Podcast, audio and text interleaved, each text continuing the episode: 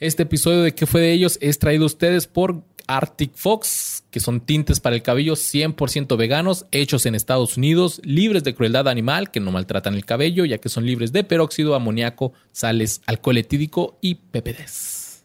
Y tienen los tamaños eh, pues bastante diferentes, ¿no? O sea, no solamente hay un solo tamaño, está el chico de 118 mililitros y el grande de 236 mililitros, los cuales están a la venta en Sally y en Amazon. Recuerden visitar las redes de Arctic Fox, que son este, en Facebook, Arctic Fox México e Instagram de igual forma. Y que hay que aclararles que para que les quede el cabello chido así como aborre, tienen que decolorarse el cabello. Es muy importante que solo decoloren, si está bien dicho, decolorarse, así como se dice. Sí. Bleach. Hacerse el bleach, bleachárselo. De hecho, ahí está el producto, también Arctic Fox lo vende, que viene siendo el bleach con el que te decoloras. Te decoloras tu cabello y te lo pintas de cualquier color que tú quieras. El que yo usé es Pink Virgin. Y otro que también es rosa, pero no me acuerdo del nombre. era mitad de mitad, ¿no? Ajá, era mitad de mitad. El moradito, pero yo no me lo de, Luis no se lo decoloró, pero cuando estamos Luis y yo cotorreando ahí en el parque y que trae la luz del sol pegándole al cabello, se le ve morado. Pero si quieres que te agarre un morado, morado intenso, así morado Barney, tienes que decolorarte. decolorártelo, muy importante.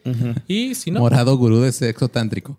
gurú de sexo tántrico o de traje de que vas a secuestrar a toda una pandilla de los Looney Tunes. Así es. Y queremos agradecer a todas esas personas que nos han mandado sus historias a Instagram ya con su pelito pintado. Se les ve bien chingón. Y que por cierto, si ustedes siguen pintándose el cabello con Arctic Fox, Recuerden mandarnos una historia etiquetando nuestra página de fans que fue de podcast. Y en esa página nosotros vamos a compartir su historia para que Arctic Fox se dé cuenta de que estamos utilizando estos tintes que nos están llenando nuestros bolsillos de dinero y de nuestro cabello de colores. Mucho amor. Muchas gracias Arctic Fox, te queremos mucho. Oigan, ¿los PPD son como los quefedes o eso es otra cosa? Los PPD son un amoníaco que hace que tu cabello se maltrate de cierta forma, eh, que ya no va a regresar al mismo pedo del peróxido. Ah, Estoy mamando con palabras. Ni, se preocupen por qué son, porque Arctic Fox no los tiene. No los tiene. Entonces se van a librar de eso, pero es un químico que les hace mal a su cabello y Arctic Fox no lo tiene. Los dejamos con el episodio número 16, que fue de Marilyn Manson y otras cosas satánicas. Con José Antonio Badía.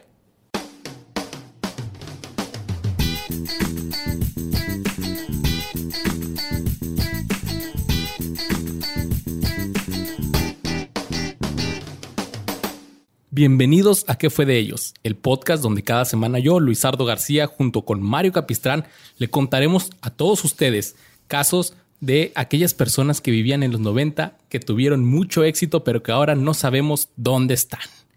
¿Y por qué hablo así? Porque tenemos al mismísimo Diablo con nosotros. ¡Hello! Se habían tardado en jalarme para acá. O sea, vivo en la esquina de acá atrás. Acá, en esta esquina de aquí. Tres metros, güey. Ahí vivo, ahí duermo, ahí como, ahí cojo, ahí. Grabamos nomás tenían que jalarme. de leyendas legendarias.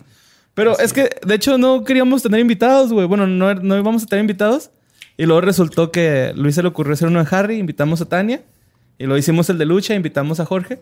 Y ahora te, vamos a invitar a ti porque pues es un tema que dijimos. Y aparte porque es Badía y lo teníamos que invitar a huevo. y aparte crecimos juntos, caballeros. Crecimos juntos, nos hemos amado, hemos pisteado, hemos vomitado juntos. Hemos tenido pedas juntos. hemos hecho popó en el mismo baño, güey. O sea, cosas que jamás olvidaremos y nos perturbarán por nos siempre, preguntan, el trébol de tres hojas le llamamos. Como cagar tres personas en un Al mismo tiempo. Sin que caiga nada fuera del excusado. O el trébol de seis nalgas. Depende de, de, la cultura. Y si usted no lo conocen, bueno, él es José Antonio Badía del podcast Leyendas Legendarias. Y vino aquí el mismísimo Badiablo a hablar con nosotros o a escuchar, que fue de algo. Aparte, soy un veterano de los noventas y sé que por eso me invitaron. Yo sobreviví en los noventas. Es, es como más que de los 90, pues también traemos así cositas que no son tan antiguas, pero que tienen algo que ver con. ¿Antiguas, güey? Sí, güey. no me molesta, pero es, está gracioso. Es que yo nací en los 90, güey. Para mí es el inicio de los tiempos. Yo soy 81. No, y hoy, para mí los 2000 o sea, cuando hablan en 2002 o así, se me hace como que acaba de pasar. Y luego te das cuenta de que no, hace fue hace un chingo. Sí, güey, ajá. Porque soy de los 80. Sí. No, no, no coincidimos el tiempo, ¿no? De, de que Voy a, para, para, empezar, somos una raza nueva en la Tierra, güey, el humano. Sí, primero fue el pulpo. Ajá. Obviamente. Ajá. Y los, los hongos son los primeros. Ellos ayudaron a las plantas a comunicarse y a crecer. Es y luego ya llegó el Homo sapiens. A Dos comerse minutos. esos hongos. Dos que- minutos se tardaron en empezar a cuestionar la realidad. Bueno, Homo sapiens, Neandertal, Pigmeos, hay un chorro de razas que estuvimos juntos. Eh, ah, es, ¿En su podcast dicen cochando? ¿O Sí. dicen cogiendo? ¿Cochando? Las, como sea. Estuvimos Es teniendo válido. relaciones íntimas, Coito. coito con neandertales y pigmeos Ajá. y salimos todos y está bien padre. Y ahí estamos, Pum, güey. pum, Aquí pum. seguimos, mira. Estamos. Evolucionando contra un nuevo virus, güey. Adaptándonos a ese nuevo virus. Y nos lo vamos a chingar porque somos chingones. güey. Yeah. Y vamos a la luna, chingada madre. Y pues bueno, vamos a hablar así, mira. Traigo yo soy fan de Bob Esponja y voy a hacer un intro de Bob Esponja. Ting, ti, tin, ti, ting. Es el final. Ah, los noventas, la década de la copa holgada, las bandas juveniles y el nacimiento de muchos de los personajes que admiramos hasta la fecha. Y todo esto no pudo haber sido posible sin la ayuda de nuestro queridísimo y alabado Satanás. No entendí esa referencia, pero me Ahí encantó. te va. ¿Por qué? Porque obviamente si algo en esa década estaba llamando la atención de la multitud, especialmente de los niños y adolescentes, era algo creado por el mismísimo rey de las tinieblas. Y es por eso que hoy vamos a hablar de qué fue de Marilyn Manson y otros personajes satánicos.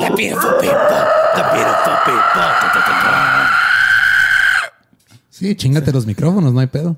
Deja tú, chingate a los fans que ya yo creo ya quitaron el video. Fue mi gruñido de Velociraptor. Espero si les haya ustedes gustado. lo tenían en bocinas así o en audífonos, so- sorry. Tengo una historia buenísima de Marilyn Manson cambió mi vida. No sé si, si la quieras que la cuente ahorita o mejor da un poquito de contexto de Manson Va. y lo les cuento mi cómo encontré a Manson. güey. Va. Así me Manson encuentro. va hasta el final. Hasta el final. Pero Es como el- cuando estás niño y comes pizza de pepperoni y le quitas los pepperonis y te los comes al último. ¿Quién hizo eso? ¿Tú? Los niños hacían eso. No, no, no, no. Yo era niño. Yo fui niño y yo no, no hice eso. Pero tú fuiste El niño de pepperoni era los lo mejor de 80s. las pizzas. Ajá, por eso lo dejas al último. Te lo comes al último. No, te lo comes junto con todo el contexto. Es más, que te es lo comes primero, abres la caja de la pizza y le agarras un pepperoni Sí, para comer. y echas pepperonis extras en tu pizza. güey. Eres raro, borre. Raro. Puede ser. ¿no? Sumergías tu pizza en leche y luego ya te comes tus pepperonis al último, ¿no? Mira, le hemos perdonado la muchas mañana, cosas a. Luis, pero perdonarte está a ti no, güey. Pues miren, hay que admitir que la televisión y el cine ha influido en la mente de la sociedad en las últimas décadas. Y si en los no... ¿Por qué estás rechinando, Mario? Le robaron el líquido en las rodillas, güey. ¿Por qué traes El pinche? COVID. güey. No es un globo, güey. Ah. Eh, La usado, gente que te está escuchando no puede ver que acabas de levantar un Bueno, globo. levanté un globo. Bueno, Borre tenía un globo e interrumpió mi intro, como siempre. Ajá, bonito. Bueno, Mira, ya eso es lo que siento yo, ¿verdad? Cuando Eduardo así como me duró tres semanas en hacer un intro y luego hace uno de sus puns Sí, pinche. hermosos, pero Sí, en este como podcast, chingan bonito. Lolo no es bienvenido. En este podcast no, güey. Pero Pero bueno. mala la voz. Les decía que eh, la televisión y el cine influyeron mucho en la mente eh, de la gente en las últimas décadas. Y, y sí, en los noventas todo parecía satánico. Era debido a una película de los setentas en donde se mostraba claramente la facilidad con la que el demonio puede entrar a tu cuerpo y a tu vida y hacerte caminar por las paredes como araña y más que nada vomitar verde bien cabrón. Vamos a hablar de Linda Denise Blair, actriz de cine estadounidense internacionalmente conocida por su papel de Regan McNeil, una niña poseída por el demonio en la película de terror de 1973, El Exorcista. The power of Christ compels you. The Power of The Christ. power of Christ compels you. Güey, en la película.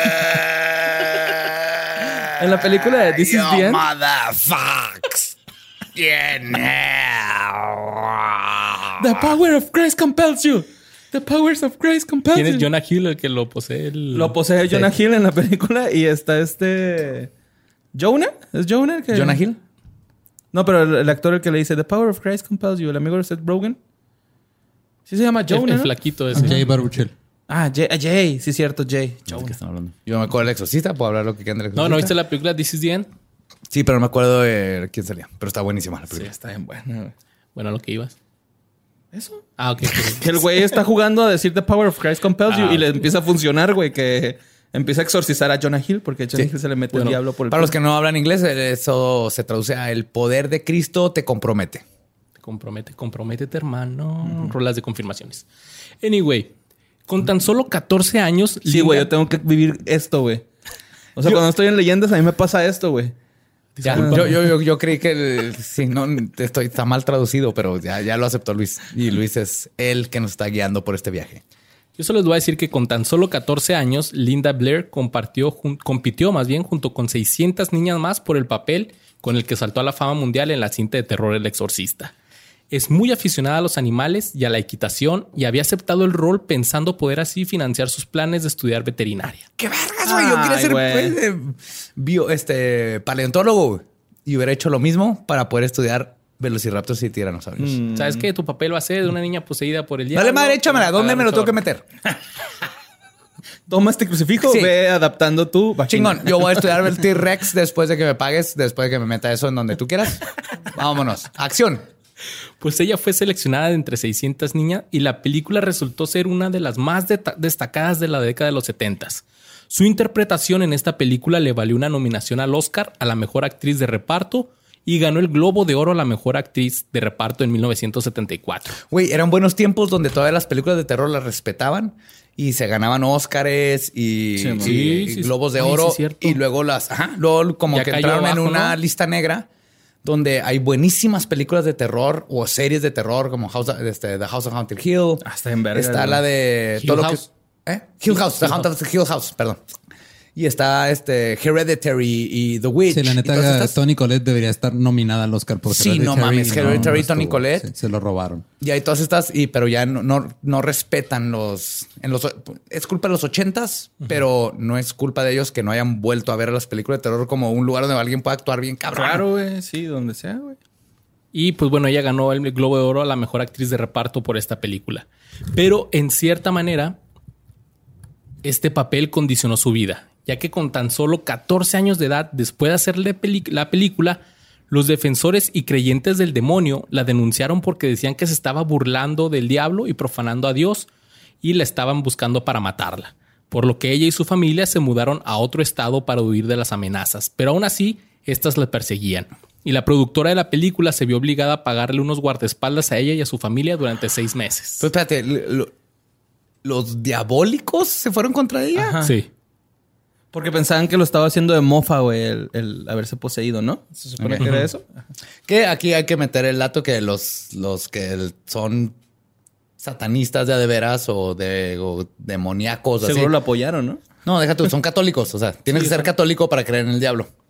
Sí, ok. estos eran, Ajá. digamos, satanistas extremistas de que, ah, el diablo y te voy a matar porque ofendiste al diablo. mi dedito. Te mamaste, güey. O sea, el diablo, el diablo tiene, es color azul y ahí lo pusieron como blanco. Y chinga tu madre, te voy a ir a buscar, culera. Güey, yo tenía un primo, bueno, tengo un primo ah, que es- era dark, güey, ¿no? Y una vez abrió el casillero que compartía con su novia y tenía una carta escrita para su novia con sangre, güey. Yes. Y le dije, no mames, Así qué se chingón, hace. güey. ¿Cómo Así le se hiciste? hacía. Ajá. ¿Cómo le hiciste? Lo, no, me salió sangre de la nariz y aproveché en shit. Sí, señor. Exactamente. Yo hice lo mismo. No, yo soy culpable de eso. Ey, sangre, sangre. Saludo ¿Qué importa? Erasmo, ¿Qué importa de qué orificio es? Eh, lo que importa es el los sentimiento. de Twilight aparentemente sí les importa qué orificio es. Por eso apestan esos Sí. vampiros. Pues bueno, esta chava aún así aceptó protagonizar una secuela del Exorcista, El Exorcista 2, El hereje, en 1977.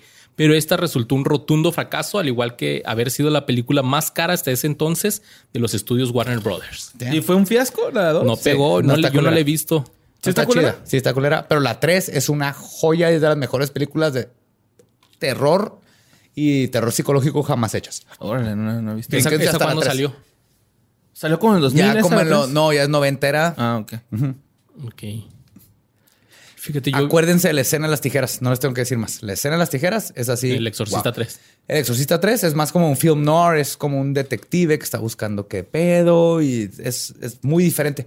Porque El Exorcista 3 es del mismo director y escritor eh, Bettany, Paul Bettany creo que se llama, eh, del 1. La 2 no. ¿La dirigió Friedkin también la 3 o nomás la La uno? Friedkin creo que no dirigió la 3, pero es, el, es, es el como El la secuela guionista. oficial de, del que escribió el libro. Ajá. Nice. Oh, ok, ok. O sea, digamos que la 2 no es canon. Ah, exactamente. Ok. Pues bueno, esto de que fuera un fiasco la película 2 hizo que ella comenzara a aumentar de peso y a ser rechazada por productores de Hollywood, lo cual limitó aún más sus posibilidades. Es que se ve bien caro levantarle la cama, güey. Y que, los caballo, efectos especiales. y que el caballo la aguantara, ¿no? Supongo porque le gustaba la equitación, ¿no? Dices. Sí. Sí, también. En diciembre de 1977, a los 18 años, fue arrestada por consumo y tráfico de cocaína y metanfetamina. ¿Qué? Recibió una condena por Pues por tres eso años. andaba bien acá, lo Power cual of no Christ salió- compels you, ¿eh? salió hasta los 21 años. La obligaron a estar en un centro público contra las drogas y seguir un programa de rehabilitación por nueve meses. Después de este episodio en su vida no volvió a tener problemas de adicción. En 1982, con 23 años, su carrera profesional comenzó a declinar debido a que tuvo que ser internada en un hospital psiquiátrico por problemas de salud mental. Su carrera no volvió a tener mayores éxitos. También protagonizó una serie de películas de terror y explotación de bajo presupuesto durante una gran parte de la década de los 80, por los cuales se hizo una acreedora a varios premios Golden Raspberry. ¿Saben cuáles son sus premios? Sí, el, que Los de ese- lo peor es del el cine, ¿no? anti-Oscar. Ajá. Ajá, el lo peor del cine. Premio a lo más cool. El Adam Sandler es cliente frecuente de esa Exactamente.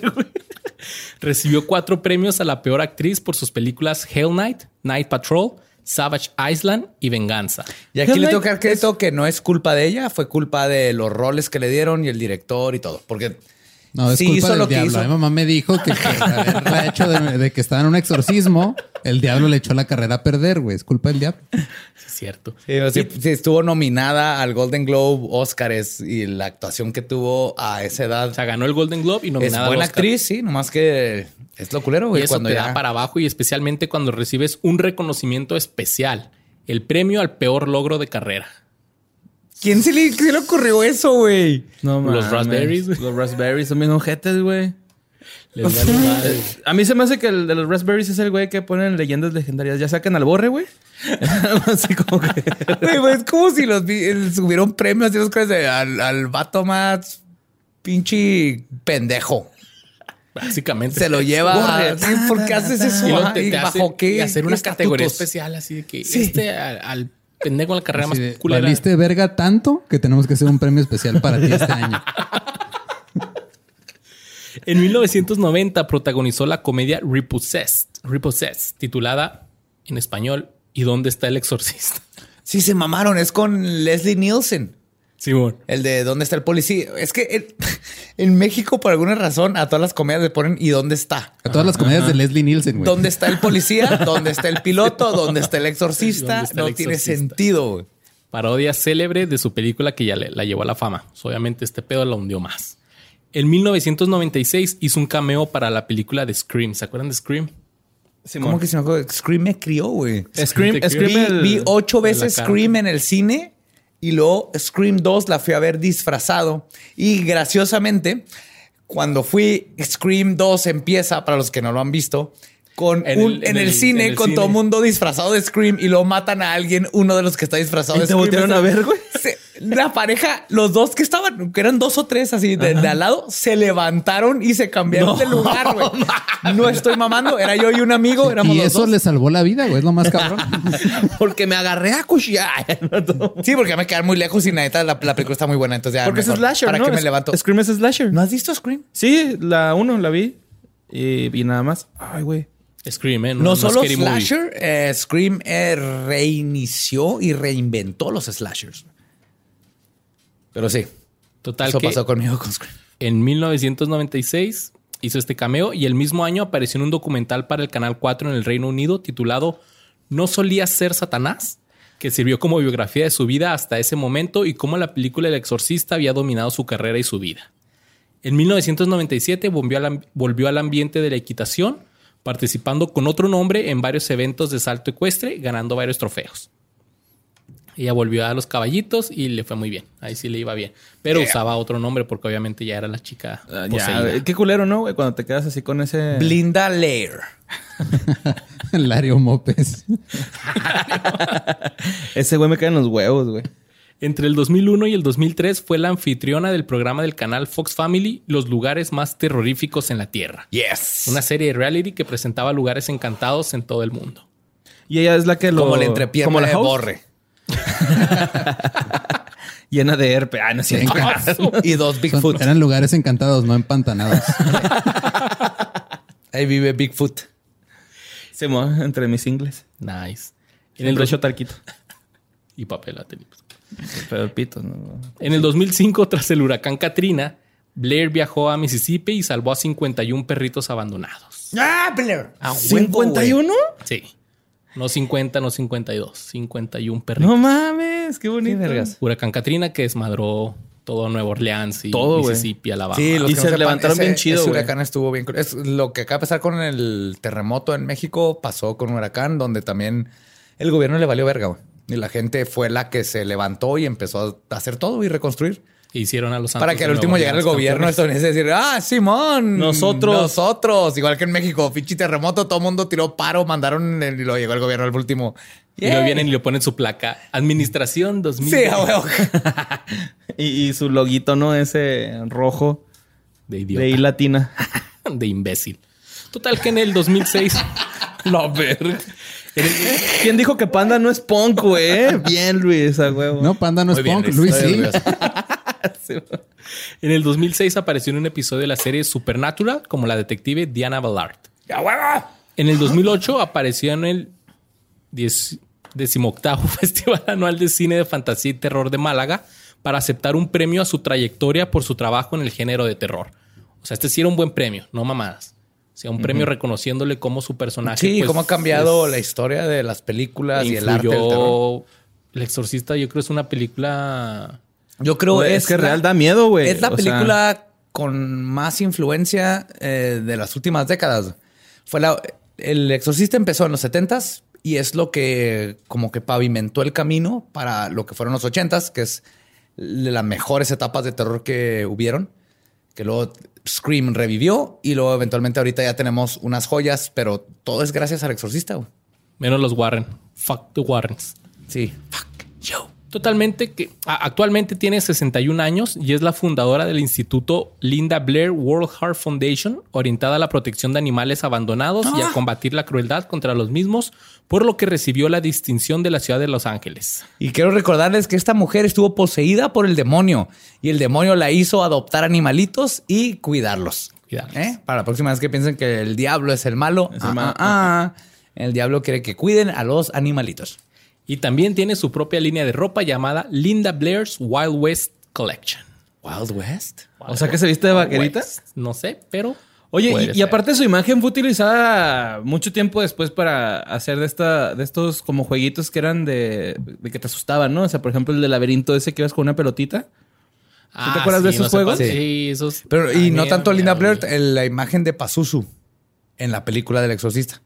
Que es esta cara como blanca. El Captain, ¿no? El Captain. El eh, Captain Howdy, pero el, el- el demonio, demonio era era Pazuzu. Pazuzu. O sea, Pazuzu le dijo a, en la película, le dice a Linda Blair que era Captain Howdy, pero era Pazuzu. Y sale dos veces en la película nomás, así Es un como... flash, cuando abre una un- puerta, ¿verdad? ajá, cuando abre una puerta. Está en la cocina la mamá, la primera, y la otra cuando abre una puerta. Oh, pensé y que es un cuadro. mente, nada no, más. es un cuadro y, te, y si la ves ahorita, te vas a cagar igual que cuando lo... Y lo, la puedes ver y lo dices, ah, ya la vi. Y luego le, no sé, tocas a tu perro, la vuelves a ver, te vuelves a cagar, güey. No, o sea, no hay forma de Sí, que es no que es te... un flashazo así que. Sí. Y esa te- cara está, oh my God. Sí, sí, está culera. Y eso es de Linda Blair. No le fue tan chida después, pero pues Pero pues, encontró está su salvando, felicidad. está salvando animales, ¿no? y ella quería ser veterinaria, creo que está haciendo. Sí, ella creo que está feliz y más importante, los animalitos están felices. Así es. Bueno, pues fíjate, mi Joe, mi Luis, mi voz. Imagínense que son una argentina. Que ya se le ¿El está acabando- país o una No, mujer? Una mujer argentina. Ok. Ok, ok. Son una mujer argentina que ya se le está acabando la fama y rompes el récord de la Argentina con el trasero más grande al estilo pañal adul- de adulto, ¿no? Que estoy... Ok. Pero cuando eras más joven creías que el exceso de busto era algo realmente sexy para todos y no solo para uno de esos señores caguameros que usan cachucha de trailero y short de mezclilla.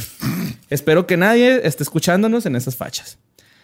Estudiaste cultura musical, canto y arte dramático en Buenos Aires, Argentina, titulándote como profesora de cultura musical e impartiendo clases en escuelas secundarias. Seguramente la maestra que hacía que los señores caguameros que usan cachucha de trailero y short de mezclilla fueran temprano por sus hijos al colegio. En 1996 formas tu grupo de nu metal llamado Primeras Impresiones. Al año siguiente eres telonera de Marilyn Manson en Argentina. Y ya no te va tan, ya no te ven tanto los señores caguameros que usan gorra de trailero y shorts de mezclilla, pero ya te ven los que usan gorra roja de los Yankees al revés y shorts de mezclilla. Fred ¿No? Sí, gracias por entender esa referencia, güey. Sí, huevo, güey. thirst. Después de unos añitos eh, con excesos, en el 2000 inicias una gira, eh, inicias una gira, caes a México, donde realizas varios concierto- conciertos. En 2001 comienzas a trabajar en Televisa México, país de donde obtienes la nacionalidad tiempo después. ¿Sí? En realidad eres más recordada por bailar en una cortinilla de entrada y una de salida de nuestro Monty Python. Esto solo lo pongo para molestar a Badía, pero hablo de la hora pico. Por supuesto que vamos a hablar de Sabrina Sabrok, güey. ¡Estás mamando no.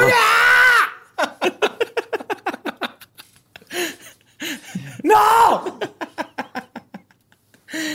Bueno, Mi cabeza me que dijo, le- le- llegó un punto en donde empezó a especular y dije, no, no, no puede ser que está hablando. ¿Qué? Sabrina. Sabrina. Sabrok le abrió a Marilyn Manson en Argentina con su banda, güey. su To- banda. Nada de eso tiene sentido, güey. Todo eso es nuevo.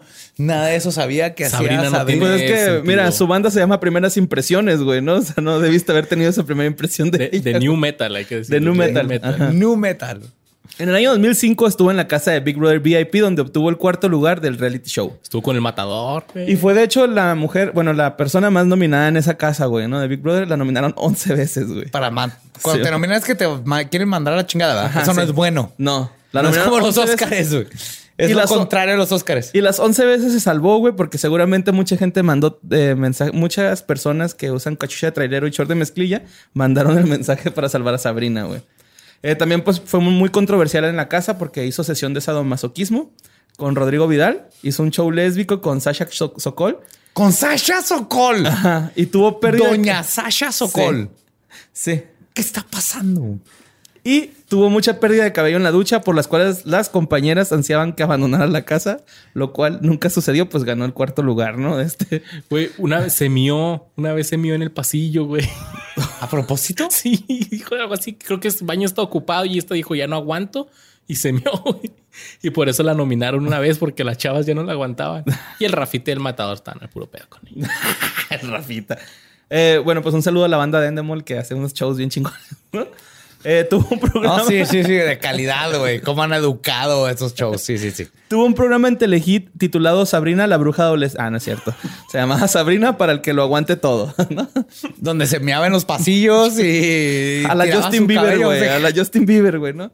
Que trataba, este programa trataba de sexualidad y era retransmitido en más de 60 países, güey. O sea, estaba Estados Unidos, Argentina, España y otros pinches 57 países más, ¿no?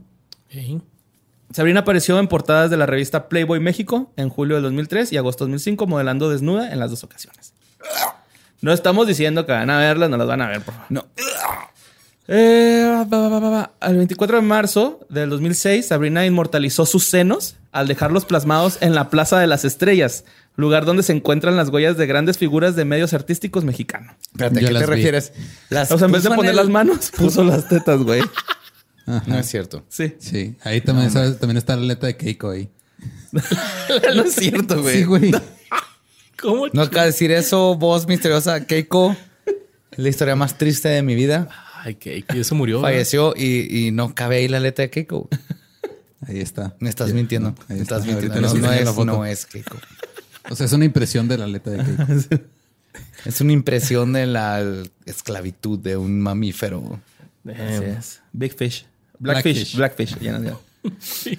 Y como nos estamos dando cuenta. Pero está hablando de las boobies de Sabrina. De Sabrina. ¡Yay! Ya regresamos a en medio, en medio de las boobies de Sabrina, güey. Y como nos estamos dando cuenta, ella es una dama de méritos, güey, ¿no?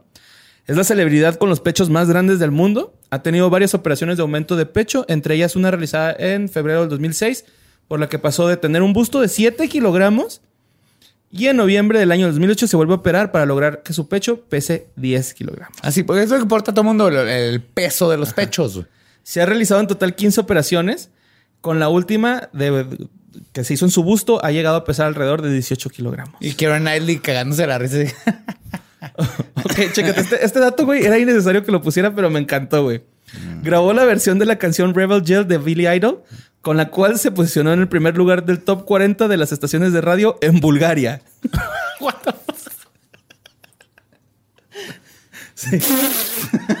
No sé por qué vergas, güey. A estar pegajosa la rola, así como el Tarkan aquí se puso en primer lugar. Tarcano, güey. No mames. Ah, tararán, tararán, tan. Tararán, tararán, tan. En febrero, Ya hablaremos que fue de Tarkan. Sí. En febrero del 2012 recibió la luminaria de oro en Plazas Galerías de la Estrella como la cantante rock con mayor proyec- proyección en Europa. Ok, eso. Sí. dale, porque sé que no tiene sentido, pero sé que eso es lo que dicen los Ajá, datos. sí. Pero es que mover las palabras es parte de, pero ni de pedo. No. Sabrina Lobrock es la mayor cantante rock que ha tenido. No. no, ni de pedo. Mira, de la hora pico sí. En el 2015, recordemos, güey, recordemos que en el 2015 la cante- cantante y modelo fue designada embajadora honoraria de la comunidad lésbico gay en México y Argentina gracias a el PRI. Pero ya no es ¿Quién puso lésbico a- gay. Quien Eso. puso a Carmelita Salinas en Es el mismo año fue. Ajá. Viva mi país. A través de sus redes sociales, la Sabrina señaló su interés en def- eh, y chingo mi madre si no dijo así, defender la calidad humana de los seres vivos y hacerle comprender a la comunidad que México quiere un país con igualdad de género. Wow, Sabrina, gracias. Espérame. Eso es un aplauso con dos dedos, son- no son es mis una acogida. Son mis aplausos de dos dedos a Sabrina y su gran este, batalla por los, por los derechos Respect. y la igualdad. Ultra mega respect. Ajá. Chécate, en el año 2016 se presentó en el festival de heavy metal Not Fest. El El Notfest. Notfest. En que es Slipknot. El yo Slipknot. eh, por el cual recibió críticas en su mayoría, pues negativas, al realizar actos obscenos durante Porque- su presentación. ¿Qué chingo? Ay, no fue. ¿Qué chingo está haciendo esa morra aquí, güey? Yo vine a ver rock. No sé, pero tocó a las 2 de la tarde. Casi nadie alcanzamos Sí, a verla. Como En el, en el local. stage de allá al lado del estás en la local. fila y lo quién está tocando y lo que está al lado del puesto de tacos, Sí, güey. algo. está- y está De tocando mientras todavía le están terminando de poner las bocinas, güey, para cuando lleguen los de adeveras que vienen a tocar a las 4 de la tarde. Sí. Sabrina Sabrok inició el año 2019 con el trasero más grande del mundo, gracias a una cirugía, pero también estrenó un culto satánico. ¿Qué? Ahí te va. El culto se llama Legión Sabrok. Es el nombre de su culto de magia negra con el que ofrece pactos con el diablo, con la Santa Muerte, amarres de amor, vudú, limpiezas espirituales y trabajo de espiritismo para hablar con los muertos. O sea, esta chava hizo Sí. un pinche mole de esotérica, güey. Nada de eso tiene sentido, güey. Está mezclando vudú. Es como, este, ah, te va a dar, te va a dar este, una cura para tu piel reseca con eh, Power Rangers, eh, rábanos. Ay, qué rico. Ajá, cuatro puñetadas en la noche. El catolicismo, obviamente, tres confesiones y una gaviota. Nomás necesitas una gaviota, no la del presidente, una de de veras. Tienes que ir a Mazatlán. Fíjate, güey. Desde que era pequeña, Sabrina dice, güey, que ella sentía que tenía a alguien adentro. Sí, claro. Siempre tuvo alguien adentro, yo creo. sí. Eh, con el paso del tiempo aceptó pues que podía tener este pedo con entidades astrales y escuchar voces que además de ordenarle que mate gente, le dijeron que iniciara una iglesia de culto satánico. Y que se aumentara más las boobs. Porque ya para que cupieran más. Ay, güey, Sí, sí, pero- el- el- se aumentó la luz para que ahí quepan los que van. Esa es la iglesia de él. Tienes que entras a su boobie, güey. Fíjate, güey, dijo. Siempre fui atea. Empecé a hacer cosas con la Santa Muerte y me empezó a ir bien. Entonces me adentré en el culto. Pero después con las ideas de la iglesia satánica armé este culto, esta legión Sabrok, porque las voces que escucho me decían que armara un culto de magia negra relacionado con el satanismo y la Santa Muerte, dijo en una entrevista con Infobae México. Yo creí que Legión Sabro que era el nombre de su canal de porno, güey. Yo también, güey. Yo creí que era su grupo de. Pero es, es un pedo satanista, güey. De Overwatch, güey. Yes. Luego Sabro confesó que le emociona tener la habilidad pues, de ver cosas, escuchar voces, comunicarse con espíritus, ¿no? También O confesó sea, que... tiene la habilidad. Ajá, sí. Sí, así como estos güeyes que hablan en lenguas y ven y no sé, ¿no? También confirmó que tiene contacto directo con Satanás y chingo mi madre si no dijo así. Todo lo que hago es porque él me dijo que hiciera un pacto con él. Siempre le hago caso porque siempre me va bien con lo que hago. Claro que sí, güey. Yo sí lo veo totalmente. Satanás, güey, le marcó. Línea directa acá. Sabrina, eres tú, Sabrina. Sabrina, eres tú, Sabrina.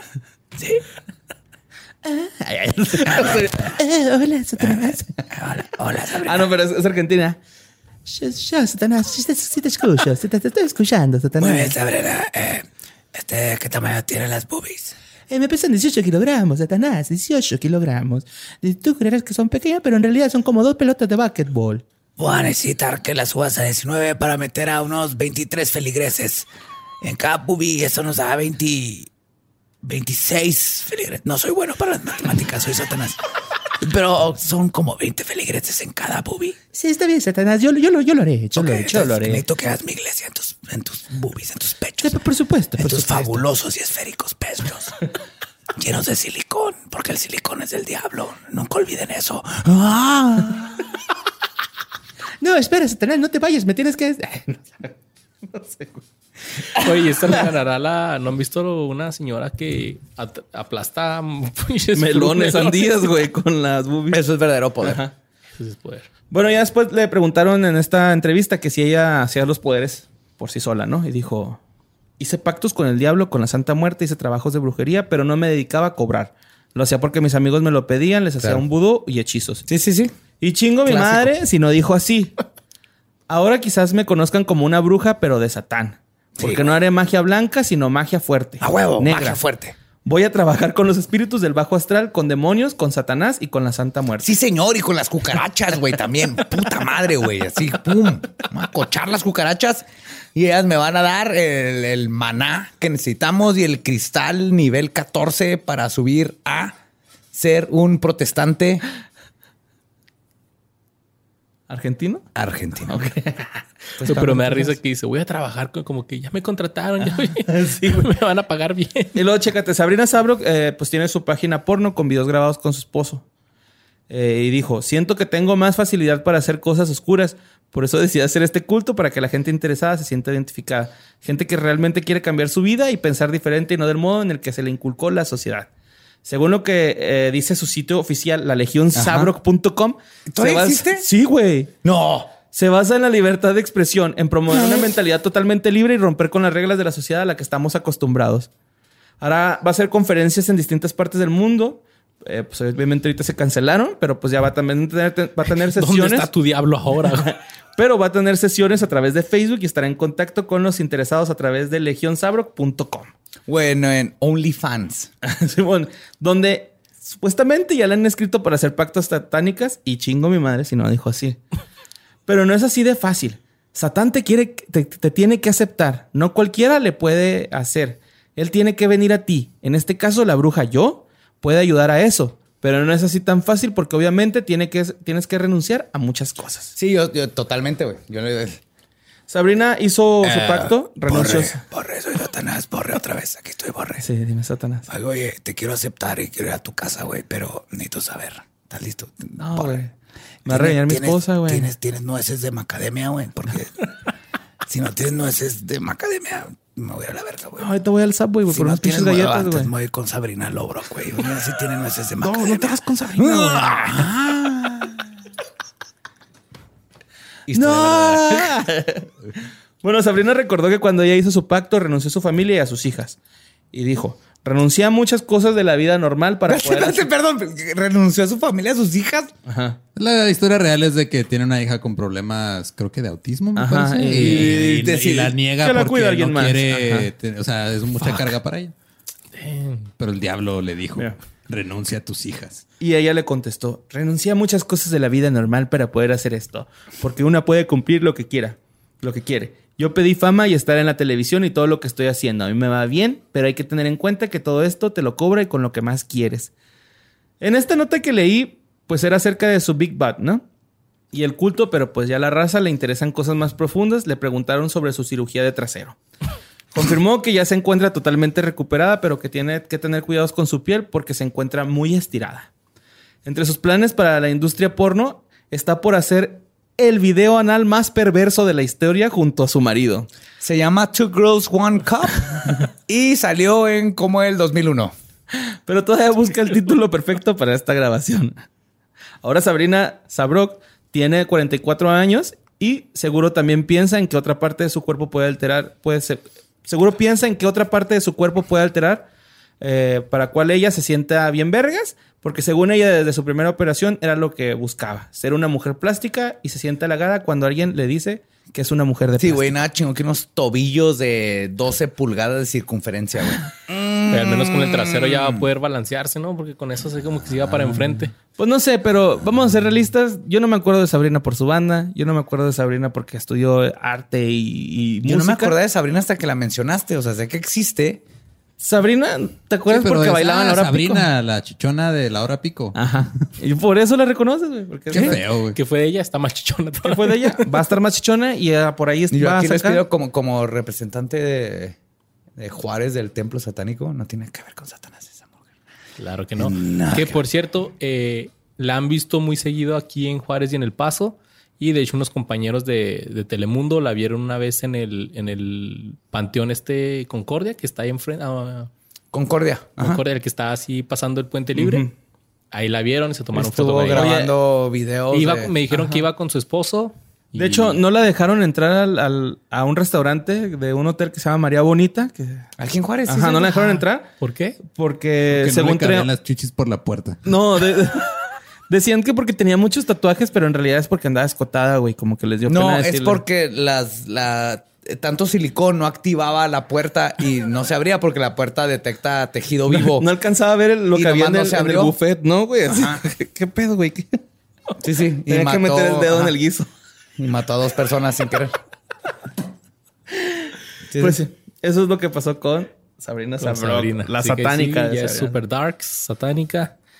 Y trabaja para Satanás. Así es. Porque eh, el... No, no, no. Para Satanás, la Santa Muerte. El Ah, vudú. El doctor Simi. Este, de una vez le aventó ahí a los chícharos que sembraron en, en el jardín en septiembre, güey. Y pues para no cagarla a San Elizardo III, güey, que te cumple que tus labios no se te partan en invierno, güey. Ya sabes, es de esas mujeres, es de esas personas que vamos a pues tirarle a todo. Que está bien. A ver qué pega. Ajá. el que pega y pues bueno, imagino que... Pues ahí está la historia de, de Sabrina, Sí. la satánica. Y nomás para, si se oye como que alguien está cogiendo en el set, soy yo. es mi silla. No es el diablo que se está No. cogiendo a Badía. Es el va diablo. Es el mismísimo diablo. Y hablando de cosas del diablo, la vida en los noventas estaba dominada por el pensamiento de que la violencia juvenil estaba fuera de control, los videojuegos estaban en su mayor etapa de popularidad y aunque había algunos muy violentos como Mortal Kombat, ¡Mortal Kombat! Choose your player.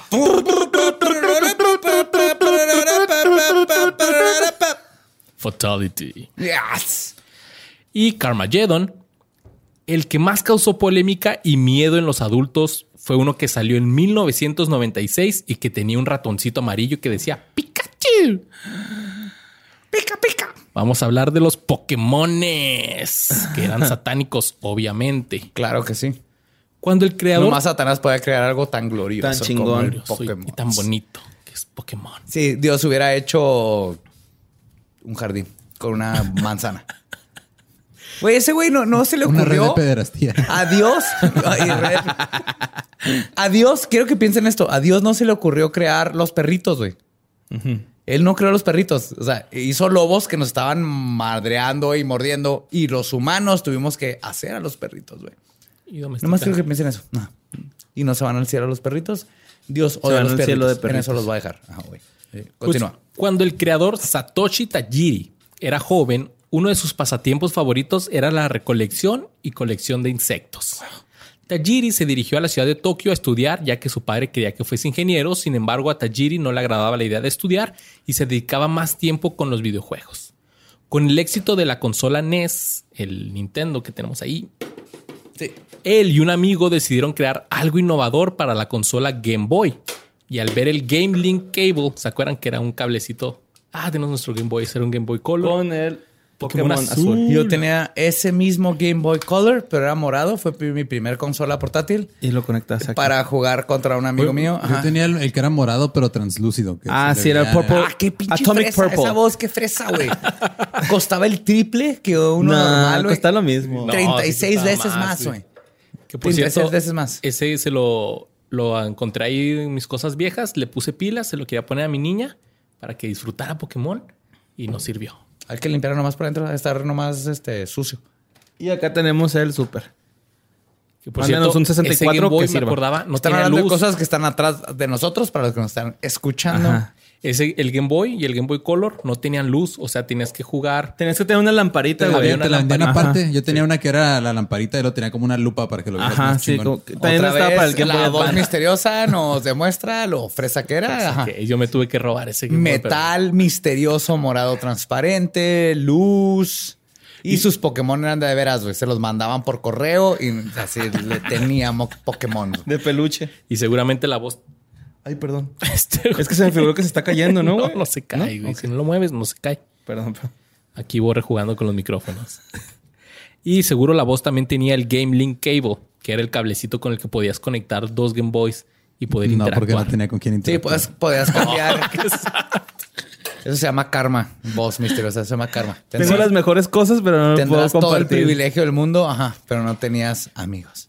Entonces, inspirado en esto, tuvo la idea de un juego en donde se pudieran transferir información de un Game Boy a otro, e influenciado por sagas como Final Fantasy y Dragon Quest, Tajiri asoció la idea de la metamorfosis y creó un RPG, un juego RPG, que para los que no saben que es un juego RPG es de... ¿Qué significa realidad? Juego de rol. Juego de rol, pues.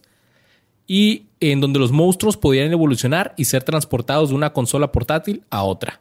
Al principio se llamaba Capsule Monster, monstruos de cápsula, pero fue renombrado como Pocket Monsters.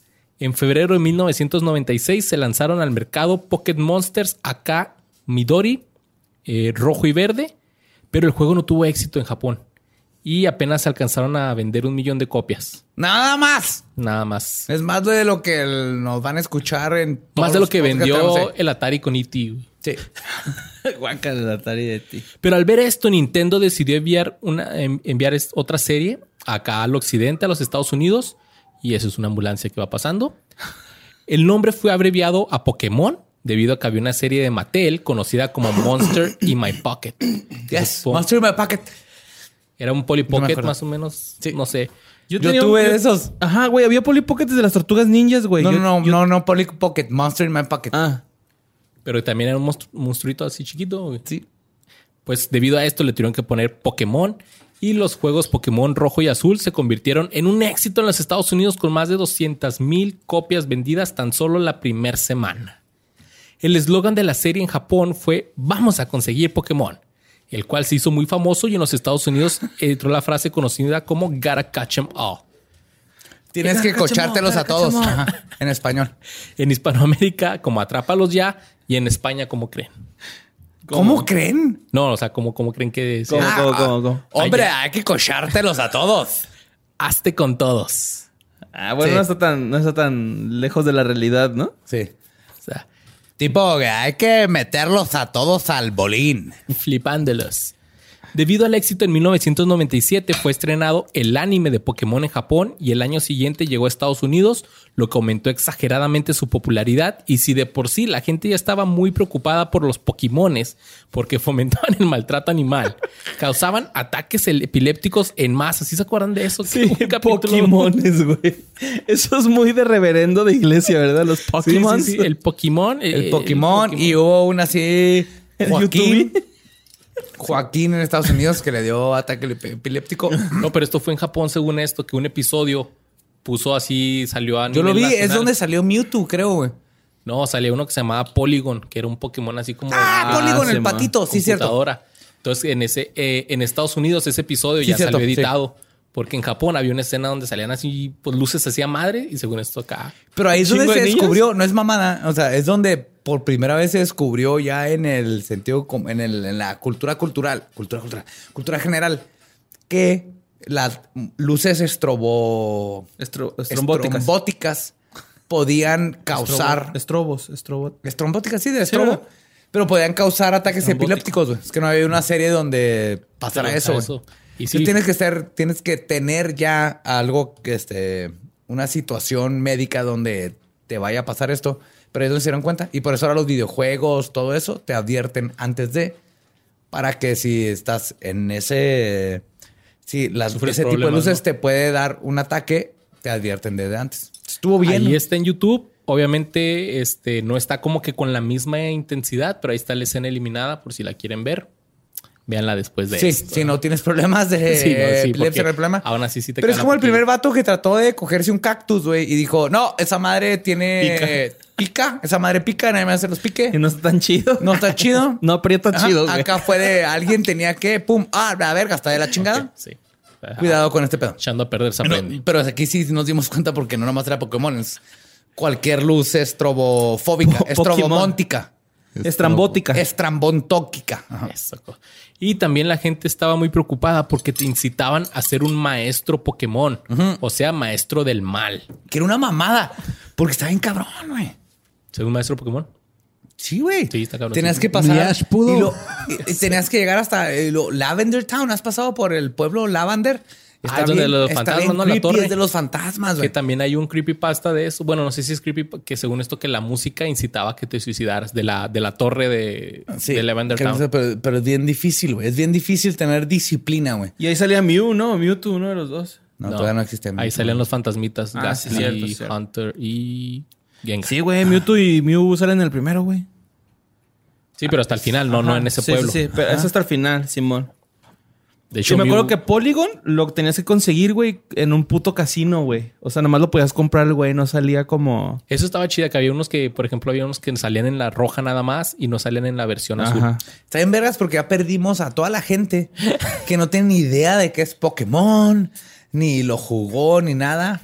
Pues váyanse a la verga, güey. Ay, no es cierto, No, ¿eh? no, No, no, no, no, es cierto. no, no, estoy mamando. Acá viene un Pues total, la gente pensaba que, que decir maestro Pokémon le incitaban así que Así maestro de- del mal, o sea que querías tener todas las almas de los, de los animalitos. Pero todo empeoró cuando salió el juego de cartas. Juego de cartas tipo Yu-Gi-Oh! De, de Pokémon. Con noticias escandalosas como la de un estudiante de primaria que atacó con un cuchillo a su maestro en Estados Unidos porque le quitó sus cartas Pokémon. Es que sí se mamó el maestro, güey. O sea, eso no se hace. Sí. Sí, mira, si ese maestro le hubiera quitado su juego de Zelda, eh, sus zapatos eh, Air- Nike Air Jordan 1, hubiera reaccionado igual. Sí, Hay no, que no, ver a los papás, porque seguro los papás le pegaban y de ahí viene todo ese desmadre que desató. Ah, borre. Simón.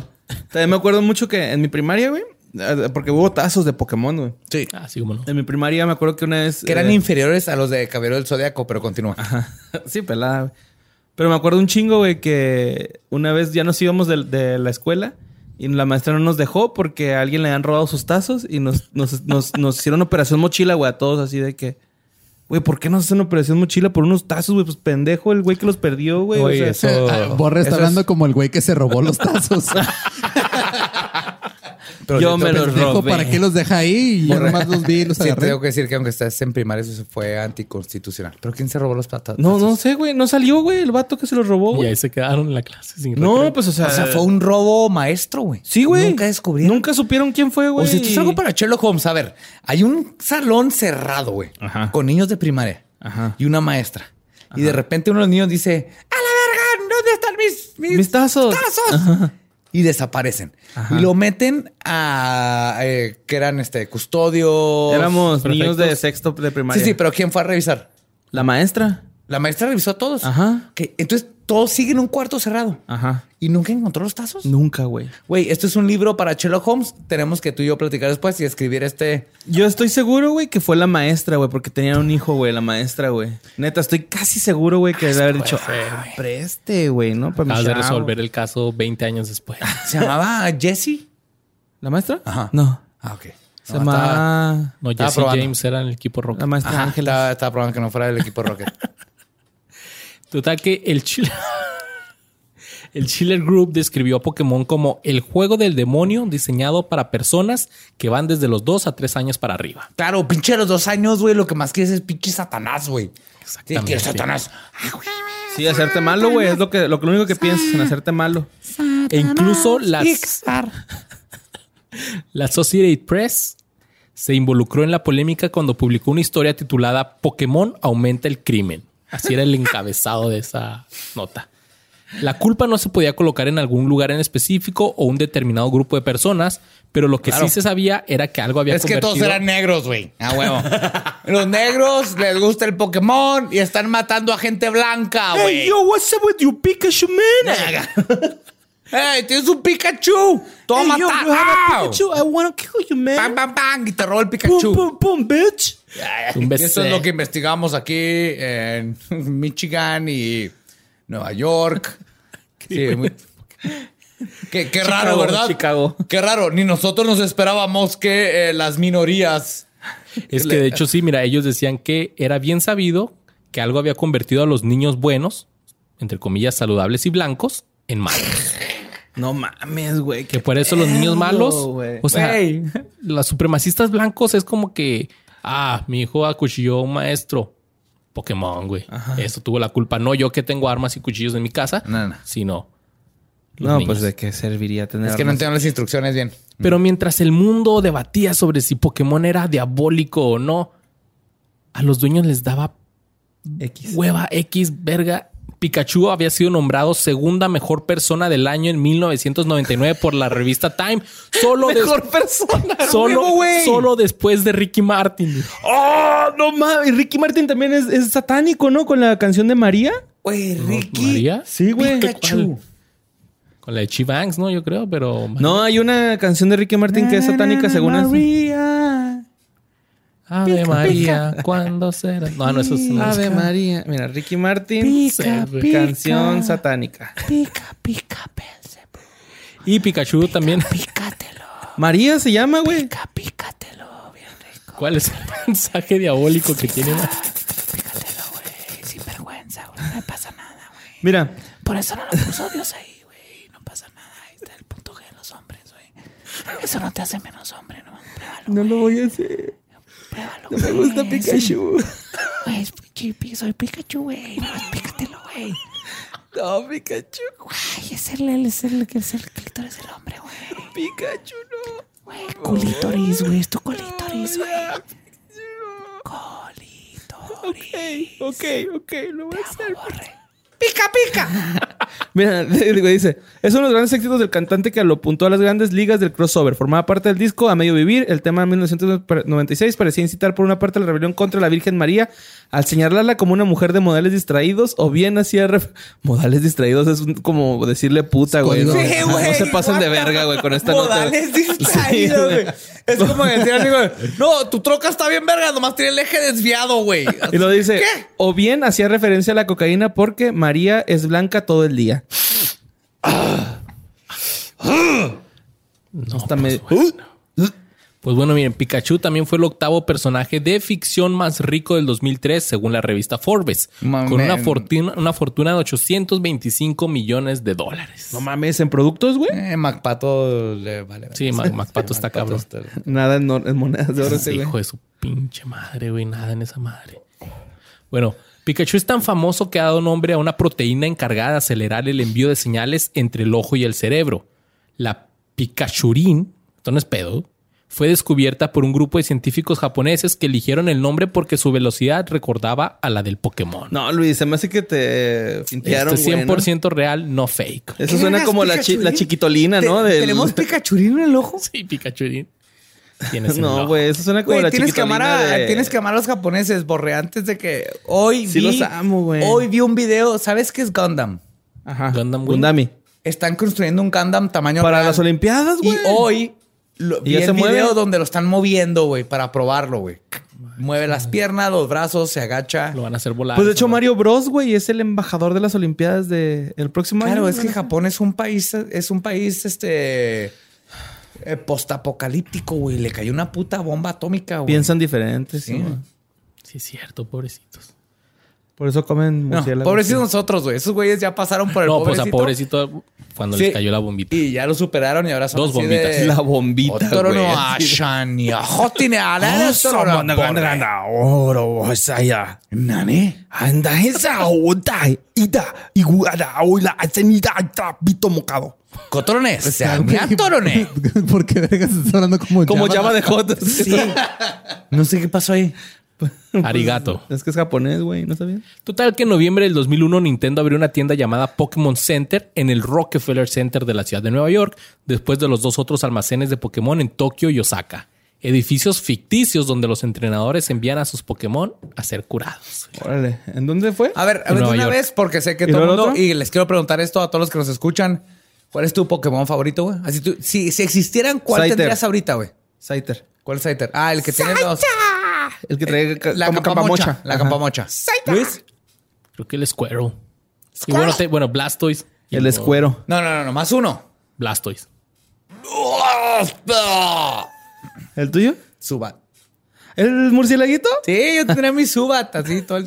No sé por qué iba a decir que Gastly, güey, o Genja- Jengar. Eso o... me gusta un chorro, güey, pero el, Hunter. el Subat se me hace bien bonito, güey. A mí me Ese- gusta Dragonite porque Cuando es como tuve mi buena Game vibra. Boy, el- lo que más jugaba era Eevee. Me encantaba Eevee y luego que lo podías hacer en un chorro de... Tres en eso Es el entonces. único que lo puede hacer agua, hacer. Fuego, es el- la, la única, el único objeto, o más bien el único ser vivo, güey, que con la piedra se hace mejor, güey, ¿no? Porque le das una piedra, güey, y se convertía en eléctrico, en... Depende cuál piedra le dieras. Y si le das una acá con bicarbonato, La voz, ¿cuál, era, Hirviendo. cuál era tu Pokémon? Charmander. ¿Te acuerdas que salían en el Smash Brothers en el 1? Y aventaba fuego, güey. Durante dos décadas la franquicia Pokémon se hizo millonaria sacando miles de juguetes y artículos de los monos esos. Más de 50 videojuegos diferentes. Los episodios del anime se dividen por ahora en 21 temporadas, que a su vez se dividen en 6 grandes series. Además, hay varios espe- episodios especiales, algunos de los cuales pertenecen a una temporada extra y a una temporada extra, Crónicas Pokémon. Estas 21 temporadas suman más de mil episodios, 22 películas, una de las más recientes en Netflix, que es la... Es la primera, pero como en 3D, ¿no? Y eso estuvo bien chida porque yo se la puse a mi niña. Esa película yo la fui a ver Al paso en inglés porque tardó en salir acá en Juárez. La primera de Pokémon. Ajá. La de Mewtwo. Y, y que la con- neta, la neta tiene unos pedos filosóficos bien cabrón, güey. Esa, Y esas frases acá. esa Sí, movie, sí, güey. Está bien filosófica, güey. acá. Este... en- dentro de la genética Ajá. y... eh, eh, de las la diferencias. ética genética y como que se puede explorar o no se debe. A la verga, güey. Está bien profundo ese pedo, güey. Mewtwo es el Frankenstein De los Pokémon. de los Pokémon, güey. sí. Si vale la pena y qué pasa cuando creas Sí, está bien un cabrón. Pokémon con el, el pitillo de Pikachu, güey, la colita de Squirtle, el cerebro de Psyduck. este, ajá, Psyduck, y luego le pones los, los brazos de este, Matchup. Matchup. Matchup. ¿O cómo se llama? No, de, un pinche ratatá, güey. los- Porque ratatá salen un chingo y abajo tienes un putero de Ratata. brazos de ratatá. Ratata. No, pero una de las frases más chidas de esa película es cuando se están peleando los clones contra los verdaderos. Y está el de Mew, el del Mew, de Meowth, el gatito. Mew. No, no, no, el Ah, gatito. Meow. Meow. Así es. No, no Mewtwo, Meowth. Meow, Así es. El del equipo Rocket. Que ¿El les gatito? dice que porque se pelean. Matute. No, es el policía. El gato los- matute. No, es el, el policía que atrapa gatos en los gatos siguen la corriente, güey. Se saben cómo es. Total que la frase, el güey dice, si, si dejaran de ver lo que los hace diferentes y vieran lo que los hace iguales, otra cosa sería. Sí, güey, es que ese es el punto, güey. A todos nos gusta reírnos y pasárnosla bien y tener sexo y ver cosas en internet. Y fumar ajá, y gatitos y perritos que se ríen y reírnos. ¿Por qué no nos enfocamos en eso, gente? Muchas gracias. Esto Mew. fue el, el episodio de Mewtwo. Miau. Mewtwo y cómo Mewtwo nos hace mejores personas analizando eh, lo que nos conecta más que lo que nos separa. Y si Palabra quieren de saber- Belcebú. Y si quieren saber dónde sale, vean en Netflix, ahí está. eh, Mewtwo contraataca, versión 2020. Y la neta sí está bien cabrón, güey. El mensaje filosófico de esa mierda está pasado de verga. Y, güey. Hasta el 2020 hay un total de 890 Pokémon diferentes. Yo me sabía 890. Son 151, ¿no? Eran Los 151 originales. Y luego sacaron otros 150. No, es que No, sacaron 100 cuando salió la. Es que son, son por regiones. Salía En Chikorita primera y la verga. son Sí, 150. ahí todavía estaba bien. Pero ya después ya fue como que no mames. Sí, güey. Yo me sabía el Pokémon Go. ¿Jugaste Pokémon Go? Sí, amor. Que nosotros éramos más Jurassic Park Go. ¿Te acuerdas? ¡Y, ¡Ah! güey, Estamos estaba cazando raptors like a motherfucker. Borre y yo, Ah, puta madre, salía un dilofosaurio. ¡Pum, pum, pum! Ya tenía un pinche blue, güey. Ya tenía blue, güey. Y se me borró el Y le puto chingamos el juego, ADN. güey. Nunca matamos dinosaurios.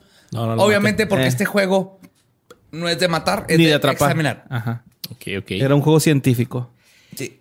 En el 2019, 22 años después, después de 1800, 1082 episodios y 22 temporadas de Pokémon, Ash Ketchum, el niño de Pueblo Paleta, logró su primer campeonato de la Liga Pokémon. No mames. Yo pensé que nunca lo había logrado, güey. Se tardó casi casi como el Cruz Azul. O sea, sí lo logró hasta el año pasado. Pero güey. se casó con Brock o no. Mira, pinche No, Luis. de hecho, tiene, sigue No teniendo toques 10 años. ese pinche tema, güey, porque tú eres chiva, güey. Y mira, la, la Copa GNP, yo no he dicho nada, güey, ni nada. Ah, sí, Pero cierto, acuérdate que ganaron. dijiste que el que No ganara escogía el color de cabello del que se iba a pintar el otro. No era penal, no era penal. Me acaban de perder. Sorry, estás hablando de fútbol. Sí, bien. Voy a, voy, a, voy a jugar con mi micrófono en lo que hablas. En el 2016, esto es un dato que se me pasó, salió Pokémon Go que volvió a levantar la franquicia bien cabrona. Sí, güey, a mí me salió un pigeon en mi sala, güey. En Eso mi está sala. bien chido, Y si no lo hubiera atrapado y darle hogar, ¿de dónde va a comer, güey? En mi sala no había comida para pigeon. A mí me encantó ese juego, andaba buscando Pokémon por todos lados, solamente duró una semana. Ya después fue como que, ah, Lo borraste, ¿verdad? Creo Bueno, que- dos semanas, Creo que a la fecha nada más Ricardo Pérez juega Pokémon Go. ¿Sabes a mí qué me perdió de Pokémon Go? Hablando de Subat, que es mi favorito.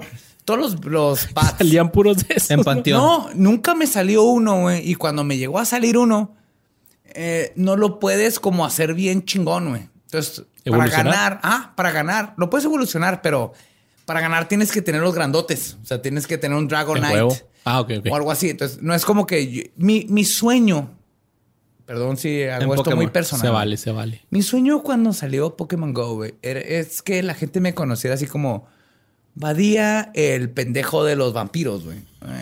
Sí, o sea, que la gente de repente me topara en esquinas, güey.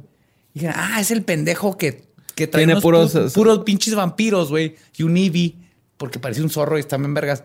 Pero es ese pendejo, güey. Es ese pinche loco de los vampiros, güey. Y de todas maneras, de repente nos parte la madre, güey.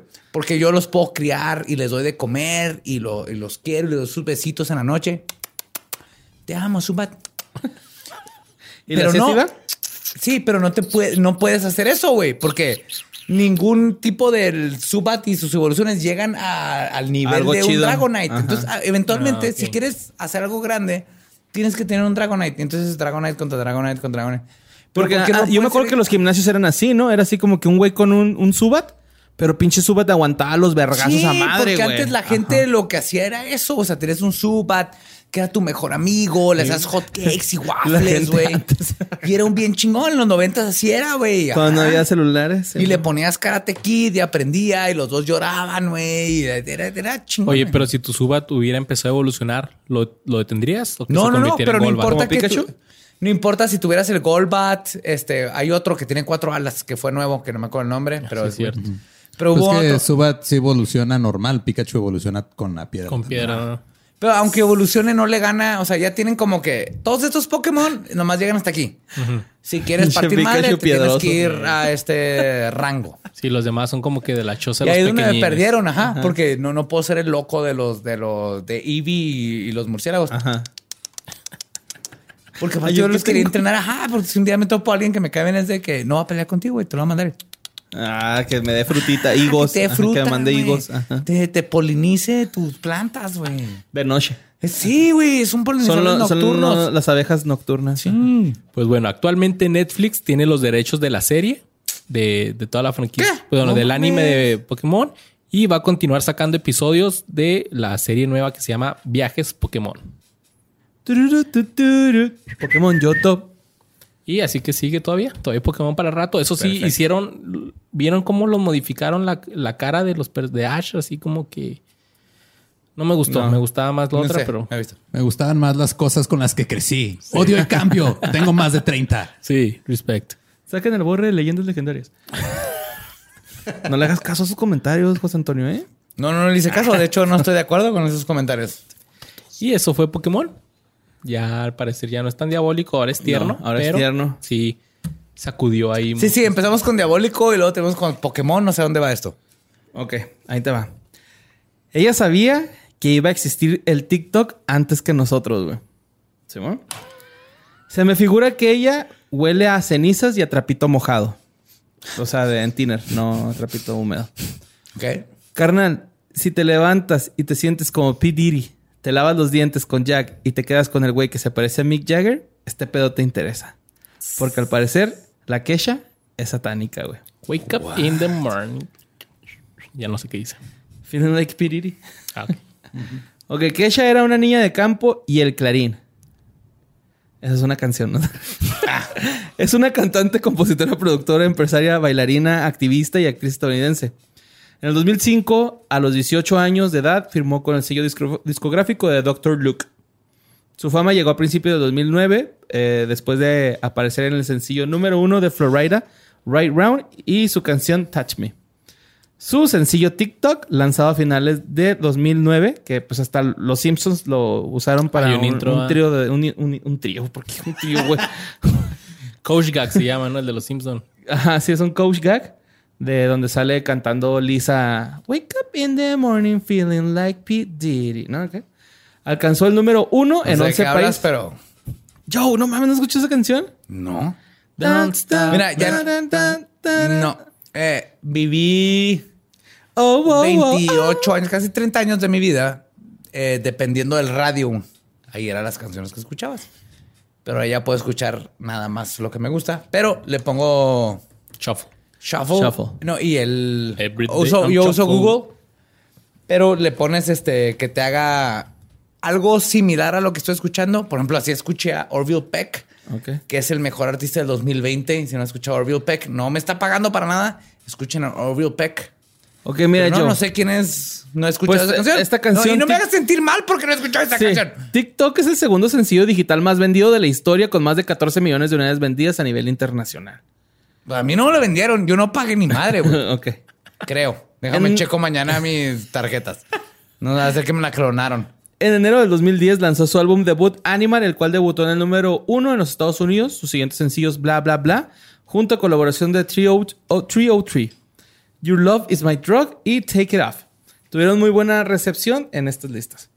Keisha continuó escribiendo canciones para otros artistas como Till the World Ends de la cantante de pop Britney Spears. Ah, Britney. Ella sí la conozco. Ah, la. Your girl is poison. El 4 de diciembre del 2012 lanzó su segundo álbum de estudio titulado Warrior, de donde se desprenden los sencillos Die Young, Simon, bueno, Come On y Crazy Kids. Desde el dos- Crazy kids. Esa mera. crazy, crazy kids.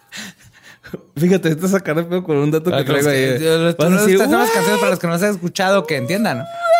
¿No? Desde el 2013, Kesha se vio envuelta en una disputa legal con su exproductor Dr. Luke, en la cual, eh, en la que una serie de demandas fueron interpretadas entre ambas partes. Déjame adivinar, Dr. Duke no tiene doctorado, ¿verdad? No, es Probablemente. No deja tú eso, el güey este, podría tener un doctorado honorario en acoso sexual. Ajá, sí. Kesha alegó abusos físicos y emocionales y discriminación laboral por parte del productor, productor, mientras que él afirmó que se llevó a cabo una mientras se llevó a cabo un incumplimiento de contrato y se vertieron acusaciones difamatorias hacia su persona. Ese mismo año hizo una aparición como artista invitada en la canción del cantante estadounidense Pitbull titulada Timber. Y como ya todos, tú sabes.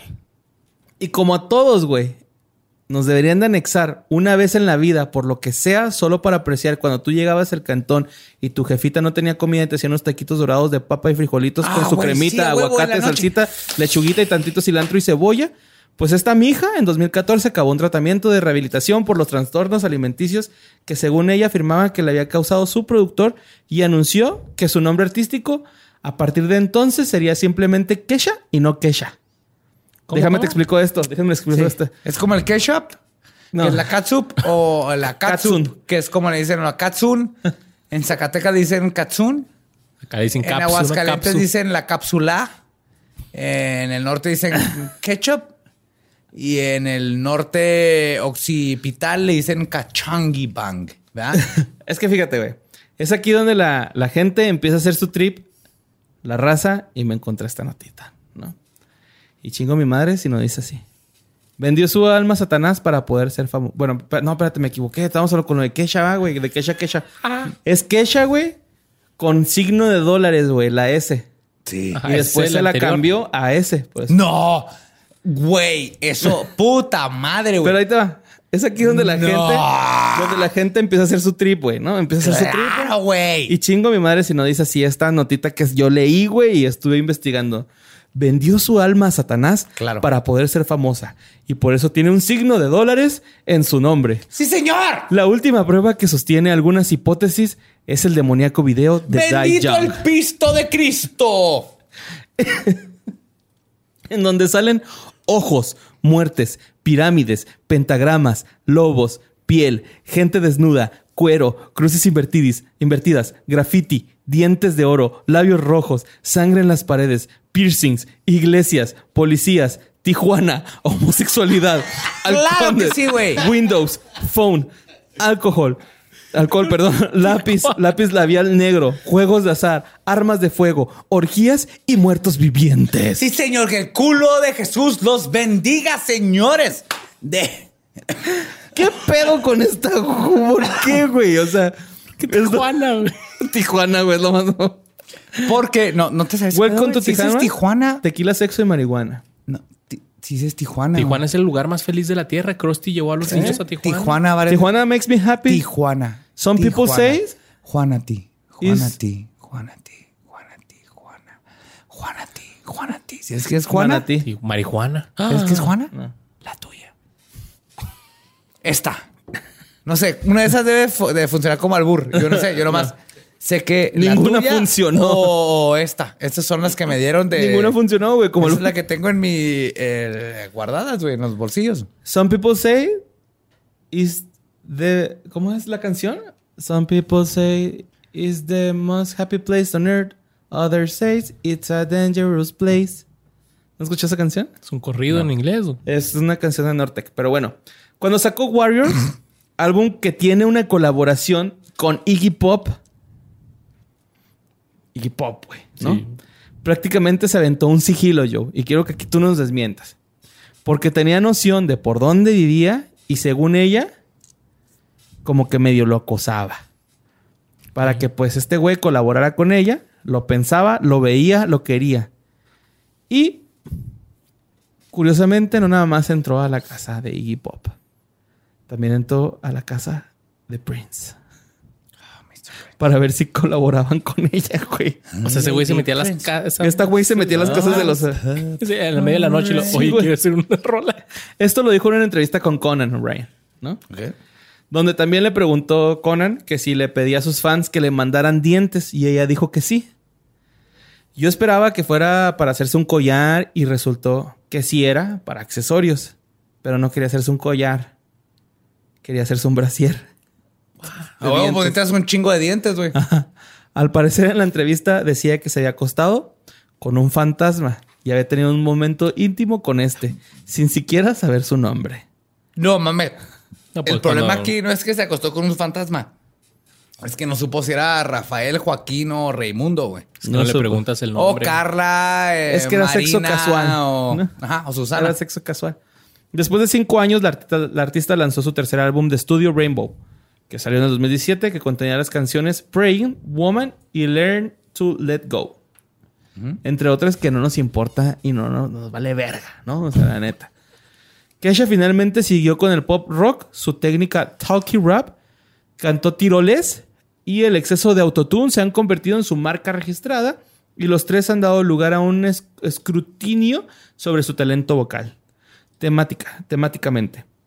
Perdón, temáticamente su música en general gira en torno a las locuras de la fiesta y el consumo excesivo del alcohol, aunque algunos temas se han señalado como odas a la individualidad. ¿Cómo se le ocurre? Simón, es que es satánica, güey. Entonces, filantrópicamente, Kesha ha estado involucrada eh, con los derechos de los animales y el activismo LGBT y la han nominado a más de 50 premios. La cantante ha vuelto a finales de octubre del año pasado para recuperar el trono que le pertenece con un nuevo álbum, High Road, y su primera incursión en la industria cosmética. Kesha ha lanzado una extrema y alocada línea de maquillaje.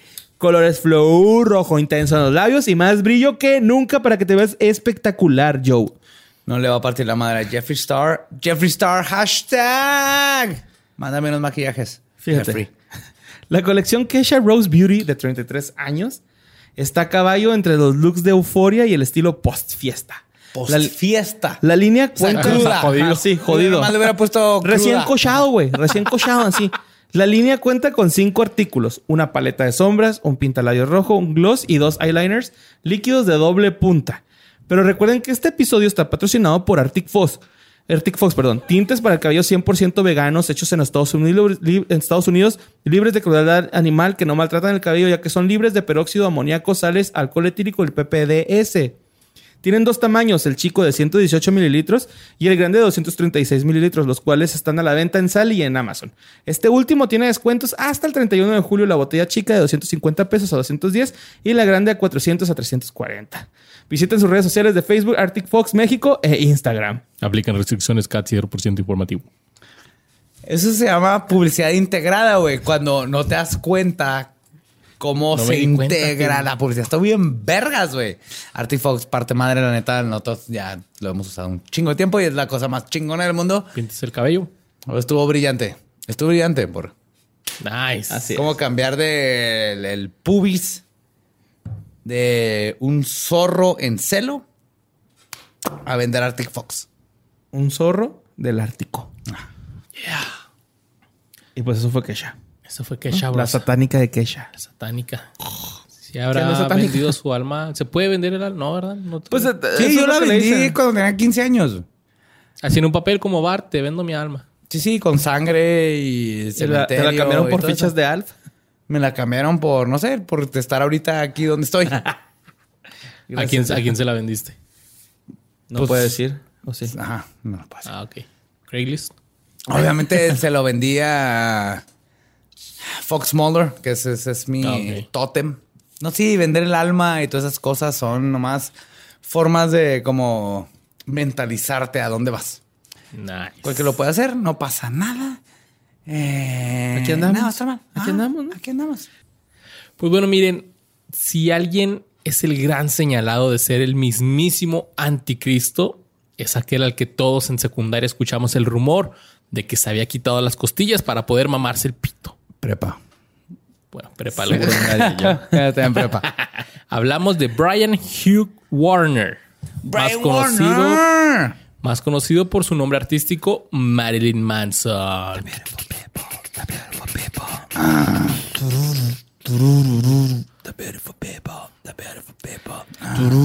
Su nombre artístico se formó a partir de los nombres de la actriz Marilyn Monroe y del fallecido criminal sectario Charles Manson. Y mi nombre artístico cuando después de punk nos hicimos industriales era Jenny Bundy.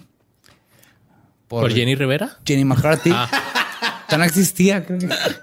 Sí existía, pero no era famosa. Ajá. Todavía no sale subido por. Jenny McCartney, eh, ex esposa de Jim Carrey.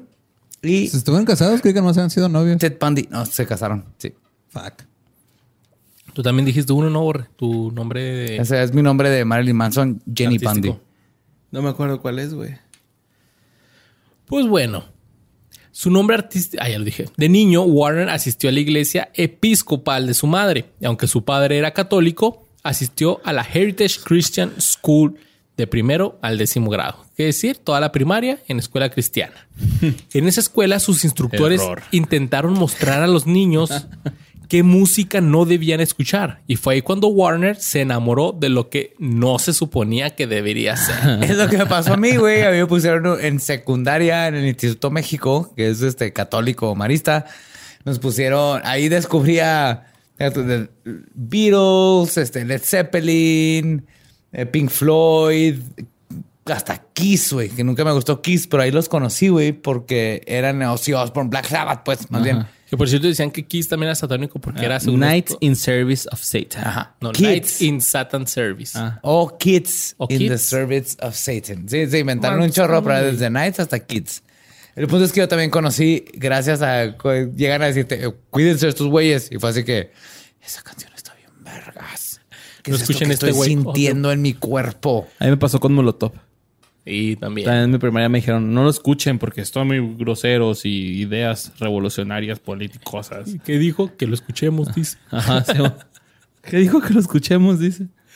Pues bueno, él estaba trabajando para obtener un título en periodismo y adquirió experiencia en él escribiendo artículos para una revista de música.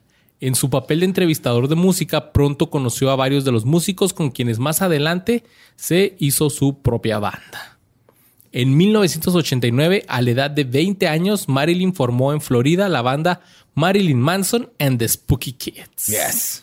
Que después se quedó como ¿Tú Marilyn sí sabes qué es un spooky, Luis? Es como que, uh, de susto, como que... es que en es el que no mundo una orco, traducción. en el mundo orco es otra cosa el spooky, güey. Que es el spooky. Es cuando echas una lata de aerosol en una bolsa y respiras eso. Más spooky es como tenebroso, güey. Ajá. Tu mundo está mal. No es mi mundo, güey. Pues yo nada más sé qué pedo y ya. Pues, En el verano de 1993 atrajo la atención de uno de los exponentes más relevantes de la industria del metal en esa época, Trent Reznor. Vocalista de Nine Inch Nails. Reznor se ocupó de la producción del primer álbum de la banda en el año de 1994 llamado Portrait of an American Family, retrato de una familia americana, Ahí está Top Head. el No, cual, Top Fiend, perdón. El cual logró la certificación de oro en Estados Unidos. El éxito siguió en 1996 con el álbum más reconocido de la banda hasta ese momento llamado Antichrist Super- Superstar, con el que le llovieron críticas de Sabes todos, todos. ¿verdad, güey? Ahorita Yo sé todos los les nombres. cuento cómo me cambió la vida Marilyn Manson. eh. Me acuerdo el día exacto en que cambió mi vida Marilyn Manson. ¿Qué canción es la que sale ahí? Sale Beautiful People. en Beautiful? People, este, ahí está Tourniquet. Ok. Está- Que fue cuando la gente dijo, este vato es el anticristo. Sí, es- Beautiful No, People es con la, que pide- con la que. De hecho, Beautiful People es la canción. Yo fui a la casa de un amigo, Luis Cortés, lo conocen los de Juárez, la gente que es Vocalista fan de, de. Tolidos, este, muchísima gente lo conoce. Y fue mi amigo desde prepa y un día fui a su casa y entro a su, a su cuarto y es- él tenía MTV, yo no tenía cable. güey.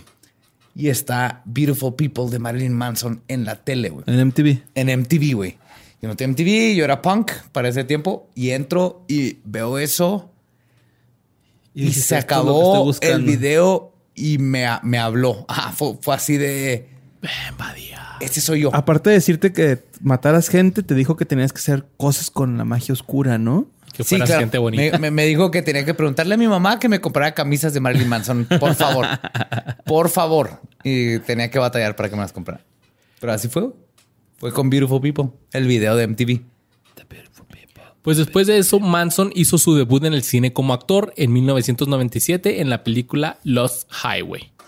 Manson mantuvo una relación de cinco años con la actriz Rose McCowan desde el año 1997 que hasta el muchos la 2001. conocerán como la chava que la matan en Scream cuando se trata de escapar y se mete por la salida del perro en la puerta del garage Ah, Ajá, ok, y lo abren. y la abren. Ella es Rose McGowan. Uh. Pues esa fue su primera relación conocida, ya que el cantante suele mantener su vida privada fuera de los medios, pero durante esa época Rose llamó la atención al aparecer prácticamente desnuda en la entrega de los premios MTV Video Music Awards de 1998. ¿Cómo se llama? Rose McGowan. Rose y por prácticamente. ¿Se acuerdan relativo. de los MTV Video Music Awards? Ajá. Estaban bien bueno, a mí me gustaban un chorro. Y era como- Hacían cosas chidas, sí, de repente. las presentaciones en vivo y todo eso. Ahora ya nada más tienen a Es que MTV no había internet, güey. O sea, antes tú no sabías qué estaba haciendo Marilyn Manson, si era tu artista favorito o como era mi Ah, caso. en está, está guapa, güey. Sí. Oye, te van a regañar. No, no. Oye, ten cuidado, amigo. No, no, pues también. Pero tú no sabes qué está pero- haciendo Marilyn Manson, al menos que comprabas una revista. Y que te lo dijera que el año pasado hizo algo, ¿no? Porque cada una de las personas que admiras, sigues, películas, música, tiene Instagram, tiene Twitter, tiene todo. Ajá. Y sabes qué pedo, ¿no? ¿Sabes pasa qué pedo inmediatamente? En, cuando estaba Manson, en los 90 no sabías nada de tus artistas hasta que no lo veas en una revista, a veces en MTV. O sea, era- era muy de hecho, diferente vez cómo estábamos- te conectabas con las personas. Admirabas. platicando de eso, ¿no? Y dijimos que tenías que esperar hasta que saliera una noticia desmintiendo el rumor de esa época. Ajá. güey. Así.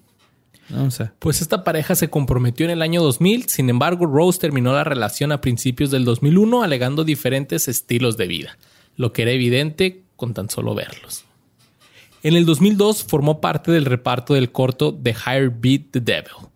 Ese mismo año tuvo una intervención en el documental Bowling for Columbine del cineasta documentalista y escritor Michael Moore. Esa es la mejor respuesta que he visto en mi vida a una pregunta, güey. Que la pregunta, bueno, le dijo el, el Le, Michael le Moore dijo, le dice- ¿qué le hubieras dicho a los jóvenes? ajá, Ajá, sí, el contexto. contexto, Columbine ajá. son los dos jóvenes que eh, hicieron lo que ya ah, hubieron masacres en una escuela, o sea, Ajá. gente que antes de Columbine, pero Columbine fue el primero que aparte de que fue súper documentado y en los medios y todo, que fue tan grave, güey. Y Manson se pasó de verga, Y le echaron la, culpa de eso a Doom, el juego Doom, eh, y a Manson y bla, bla, pánico satánico. Pero sí, Manson se pasó de verga. Pero cuando le dijo, preguntan a. Manson, la Ahorita pregunta le echaron es... la culpa a Manson porque encontraron discos de Marilyn Manson. en Sí, güey, igual que discos de mil. Y yo tenía discos de Marilyn Manson. Yo era esos güeyes, güey. Yo andaba de gabardina, yo tenía todo eso, güey. No, yo, yo no fui maté gente por Manson y por Doom. Yo jugaba Doom y no era, no tenía que ver con eso, güey. Som- éramos la misma generación, los de Columbine y yo. En- no más que yo no era un hijo de la chingada, porque estos güeyes eran unos bullies culeros, güey. Pero la, la respuesta, ¿cuál fue? Ok, le preguntan a Manson en una entrevista y la pueden buscar en YouTube. Le dicen. ¿qué les hubieras dicho a este Clipbot y Harris de, de Columbine? Y Manson les contesta, no les hubiera dicho nada. Los hubiera Los escuchado. hubiera escuchado, Porque es lo que necesitaban, güey. Alguien que los escuchara, güey. Y es exactamente. ¿Y por qué? Porque Manson comprendía, porque Manson era, él era Brian, güey. El, el vato que fue, el, el- que lo- le hicieron bullying y que creció a ser la imagen que fue Marilyn Manson. Él comprendía a todos estos, a los goth, a los que estamos en el, en la franja de, ¿no? de, de la sociedad. Sí, que somos los freaks, güey. freaks. Somos los freaks. Sí, exacto. Pues bueno, después de esto, en el 2003 apareció en Party Monster junto a Macaulay Culkin y Seth Green. Esa pinche movie está en vergas, güey. Barras. Manson declaró en una entrevista del 2004 con la revista ID que comenzó su carrera como pintor de acuarelas en el 99. Ay, bebé, güey. cuando hizo piezas conceptuales de 5 minutos y las vendió a traficantes de drogas. Y también Eso sus no es acuarelas las también vendía a traficantes de drogas, ese las cambió unos güeyes por drogas. Más bien. Más bien. Creo también, que también hay una entrevista, ¿no? se llama Donde- trueque, no más que, venta. hay una entrevista donde el güey se pone los lentes de un güey que lo está entrevistando y le dice, güey, yo hago drogas porque no uso lentes mejor, güey. Está más chido el viaje, güey. Pero sus acuarelas también chidas, son bonitas. Del 13 al 14 de septiembre del 2002, su primer espectáculo, The Golden Age of Grotesque, la era dorada de la grotesquería, supongo. Se De lo grotesco. De lo grotesco. Se celebró en el Centro de Exposiciones Contemporáneo de la ciudad de Los Ángeles. De la grotesquecidad. Manson nombró a su autoproclamado movimiento artístico Celebritarian Corporation, el cual ha acuñado un eslogan para el movimiento que dice: Venderemos nuestra sombra a quienes estén dentro de él. Sí, claro, güey. Es este movimiento de yo crecí en esta parte donde nadie nos comprende. Vamos a ir juntándonos como los incomprendidos, ¿no? En el 2017. Ah, se me cerró. No, Luis. No, aquí está. bueno, ahorita estaba buscando las este, imágenes de acuarela de Manson y están bien chidas, güey. Te dije. Ahí Están bien chingonas. ¿Ya? Ahí están viendo las acuarelas de Manson. Mientras No, pero yo lo hice para que tú agarras Ah, tiempo, güey. Ya, ya, ya, ya. Me perdí. Espérame, espérame. Bueno, este, hay Eso una se va bonita. a cortar, esto se va a cortar. hay una muy en, lo, en lo que encuentra yo en la prepa, tenían a este, un guitarrista, lo perdieron y luego se llamaba, el nuevo se llamaba Sim Sum. Sim Sum tenía tres puntos en la frente. Como Krillin. Sim Sum es un ángel de la muerte de Jehová, de toda la mitología de, Como de los católicos. Como Krillin. Y yo iba, yo iba a la prepa con mis tres puntitos de Sim Sum. Pinche badía, güey. No mames. ¿Qué te dijeron, Y brujo? Me peleé. No, pues me decían que no los podía tener y les gané porque dije, enséñame dónde en el reglamento dice que no me puedo poner tres puntitos en la frente, güey. Y no, pues no había, ¿verdad? Pues no, obvio no. Obvio, pero sí, Luis Cortés hizo que el de, de Tolidos, este, hizo que, porque llegó con el pelo morado, fue el primero que llegó con el pelo morado al Instituto México, hizo que eh, pusieran un reglamento contra el pelo que está súper, está bien malo, güey, porque me decía, los hombres no se pueden pintar el cabello. Ok. Sí, las mujeres, porque ahí tenemos, yo con una amiga que tenía el pelo pelirrojo, no era su color natural, otra pelirrojo, ella no había problema. O sea, alumnos no se pueden pintar el pelo y bla, bla, bla. Las mujeres no hay problema, en el sentido de que no les... eso es homosexual. Han de haber dicho, ¿no? Así de, güey, ¿por Yeah. qué se pintan el cabello los hombres? Pero me puedo quejar porque yo hice que antes era sin uniforme, hice que se cambiara a Levi's. O sea, eran jeans azules oscuros. A y ver, a luego- ver. Fíjate quién quiso, Joe, antes de que sigamos. Y después con Marilyn Manson, todo fue por Marilyn Manson, güey. A ver, aquí mira, en Juárez. Güey, nosotros tenemos mucho tiempo de conocer ya a Joe, ¿no? Sí, bueno. Pero sin duda, güey, una de las historias más chistosas, güey, que nos has contado es cuando te dieron un chivito en formol, güey, ¿no? ¿O- o ¿Cómo? Sí, fue en el Instituto Un, un chivito, un chivito en formol. Pero, a ver, cuéntanos Era una pedo, güey. vaquita, pero sí. Una vaquita en formol. Tuvimos una feria de ciencia y lo- más arriba de mí eh, este, hicieron tener una un feto de una vaca en formol en esos botes de plástico De mayonesa. donde tenían no donde tenían las las este, paletas de corazón de Mickey Mouse Ok, no se acuerdan ya no existen pero eran las paletas más vale, paletas más ricas del mundo eran de cereza el punto es que cuando terminaron eso tenían un corazón y un, un corazón de vaca y un este feto de vaca, de vaca. Y cuando se terminó la feria de ciencia, me preguntaron, hey, porque será el Manson, ¿no? Así, "Hey, Manson, a huevo que tú quieres estas madres. Y dije, a huevo que sí. Pero eh, me tenía que ir a pie a mi casa, güey. Y era el bote ese que te digo de plástico, de paletas, que, o sea, obviamente no lo puedes cargar porque si, en cuanto lo aplastes se sale el formol, güey. Dije, tengo que. Y, y- y el otro frasco, uno el corazón y el otro tenía el, el feto, güey. No, no podía llevar los dos caminando, güey. Entonces decidí, ok, chido. Le vació poquito el formol y lo que más quiero es del feto, es el cráneo, el, pero más que nada es el hueso, güey. Así que no, no lo quiero tener en formol. El punto es que me lo llevo atrás de la, igle- de la iglesia, De la escuela, del de la, edificio. de la prepa.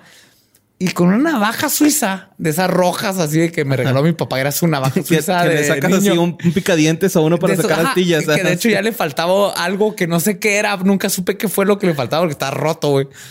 Pero le corté la cabeza y luego enterré el cuerpo y lo enterré bien, güey. Y hasta todo. Y ya eché mi cabecita en un solo bote junto con el corazón y me lo llevé a la casa porque sí lo podía cargar a gusto, güey. Ajá. Esto se convirtió en que no sé cómo chingos alguien me vio y dijo que hice todo un ritual satánico atrás del Instituto México donde le corté la cabeza a, al- a una vaca bebé y hice un ritual satánico así de que no. Oye, no. pero a nadie se le ocurrió preguntarte, güey. Así Claro como que no, güey. Asumieron. Es el, es el güey de pelo largo de gabardina con tres puntitos en la frente. ¿Le vas a preguntar, güey? ¿O vas a asumir que está haciendo un pinche ritual satánico porque se está cortando la cabeza una vaca? güey? ¿Y te dijeron algo? Bueno, al feto una vaca. No te corrieron ni nada así feo, ¿eh? No. No, no, No te porque los de pedos. arriba no me vieron. Ajá. Mm. Nomás Ni se- el se- ya sabía que todo el mundo... Planas de no debo cortarle el... El cráneo. Como Bart Simpson, sé. En intro de los... Pues volviendo a Marilyn Manson, el actor Johnny Depp aseguró que se inspiró en él para su actuación como Willy Wonka en la película Charlie y la fábrica de chocolate. Ah, cabrón. Hubiera pensado más que de Edward. Scissorhands. No, Que pues. de este güey, que de Charlie, güey. Marilyn Manson expresó su interés en interpretar el mismo papel de Willy Wonka y aparentemente era la primera elección del director, pero diversos conflictos de programación lo hicieron imposible. es que en la de... En el álbum de... De hecho, la canción de Dope Hat, todo el video de Dope Hat, si no lo han visto, véanlo. Dope, Dope, D-O-P-E, Hat, es un viaje por este Willy Wonka. Ok. Entonces van en el, en el, este, el- en el canal y todo eso, porque Manson es súper fan de Willy Wonka y la metáfora de lo que es Willy Wonka, güey. Willy Wonka es castiga a todos los putos niños, hijos de la chingada que les se, pasan, de, verga. Ajá. Pues nos perdimos de ver a Marilyn Manson como Willy Wonka. Hubiera estado. Hubiera estado bien divertido, güey. En el 2008, en 2008, ¿eh? Ah, Caloncho. en el 2008 lanzó su propia bebida de absenta, denominada Mancinte. Mansion. ¿De absenta o de abs- Sí. ¿Es absinthe? Mansion. Ajá. Así como el que se tomó este güey que se cortó la oreja. Van Gogh. Ajá, Van Gogh. No, pero Van Gogh eh, lo, le dispararon unos niños de 17 años y un niño de 17 años y una de 14 más o menos, hermanitos, y no, le, no los quiso meter a la cárcel, entonces se regresó a la casa y se metió y se murió. No se suicidó, güey, lo mataron. Ah, no Pero era tan buena gente que no quiso meter en pedos a estos güeyes que lo... A una- güeyes. A estos mocosos que lo bullean. Porque siempre que iba a pitar le hacían bullying y bullying. Y esta vez le dispararon. güey. Y no los quiso chingar. Pinches mocosos que hacen con una pistola, güey. Eran como los mil... Iban a aplicar Sí. para la prepa de Estados Unidos. Pues bueno, Marilyn Manson sacó su propia bebida, la cual contiene un 66.6% de alcohol. Sí. Y esto es importante, güey. El, el absinthe o absenta tiene que tener tu John. El tuyón es lo que hace. No que alucines, es raro, te lo explico esto. Pero te venden un chorro de bebidas ahorita que dicen que son absinthe y no son absinthe. Porque no tiene el tuyón. Entonces, Nomás el sabor, ¿no? De- Es el sabor, que básicamente es como vodka Ese con que sabor. creo que lo, lo- lo hicieron ilegal, güey, ¿no? El- Sí, lo hicieron ilegal por el tuyón. Pero, y lo ilegal sigue. Entonces lo que hacen es que lo traen, nomás no trae tuyón, porque lo ilegal es el tuyón, el sabor es lo de menos. Y el tuyón lo que hace, porque yo lo he probado varias veces, te da el nivel ese cuando te sientes, cuando, justo cuando estás en ese nivel de peda donde dices, güey. Que te ves en el espejo y dices, hoy ando bien pedo, güey. No, no, no, antes, güey, cuando dices, ah, comprendo todo, ya no me emputa lo que me emputaba hace 10 minutos porque estaba enojado, voy a estar bien chido, me voy a, me voy a platicar con mis amigos, bla, bla. Te mantiene eso, está bien chingón, en un shot. Pero para el segundo shot ya valiste verga, güey, porque tiene 60% de alcohol. Ese es el gran alucine del absinthe. Pues la bebida de Marilyn Manson recibió duras críticas por parte de diversos conocedores de la materia. Algunos compararon su olor con el de aguas residuales o con el de un pantano de lodo. Pero en agosto del 2008 fue elegida como la segunda mejor bebida de ajenjo y obtuvo una medalla de oro en la competición mundial de bebidas alcohólicas de San Francisco. Así que sí le da chido ahí. La Organización por los Derechos de, de los Animales, PETA, incluyó a Manson en la lista de las celebridades peor vestidas de ese año, del 2008, debido a que varios medios de comunicación mostraron a Marilyn con pantalones de cuero.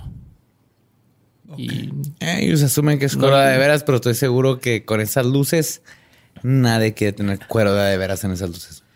Manson aparece en la sexta temporada de la serie Californication, interpretándose ¡No a sí mismo. ¿En cuál, ¿En cuál temporada? En la sexta. Es amigo del rockstar ficticio Atticus Fetch, interpretado por Tim Minchin, quien en la serie iba a Ahí ser sale tu ídolo también, güey. ¿Son tus dos ídolos juntos? Tim Minchin es mi ídolo y Atticus Ross. No, y también este, el de los Sex Files. sí, es, es Dave Fox Duchovny- Mulder, Dave Duchovny se llama. David Duchovny, Tim Minchin, que es mi comediante de mis comediantes favoritos ingleses. Y luego Es este. australiano, pero. Ah, ¿es sí, australiano? perdón. pero Sí, es australiano. chingón ese güey. No mames, Sí, güey. toca el piano, Minchin está bien chingón. bien Busquen a Tim Minchin. Y este, el Atticus Ross es el mejor amigo de Trent. Bueno, tiene un rato siendo mejores amigos.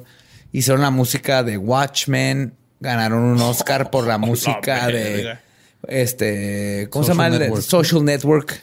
¿Es en serio, güey? Sí, de hecho, yo cuando vi que ganó el- su primer Oscar, Trent, Trent me crió a mí, güey. Trent Reznor, o sea, fue Marilyn Manson que me llevó a otro nivel de quién era. Y luego de ahí llegué a Nine Inch Nails.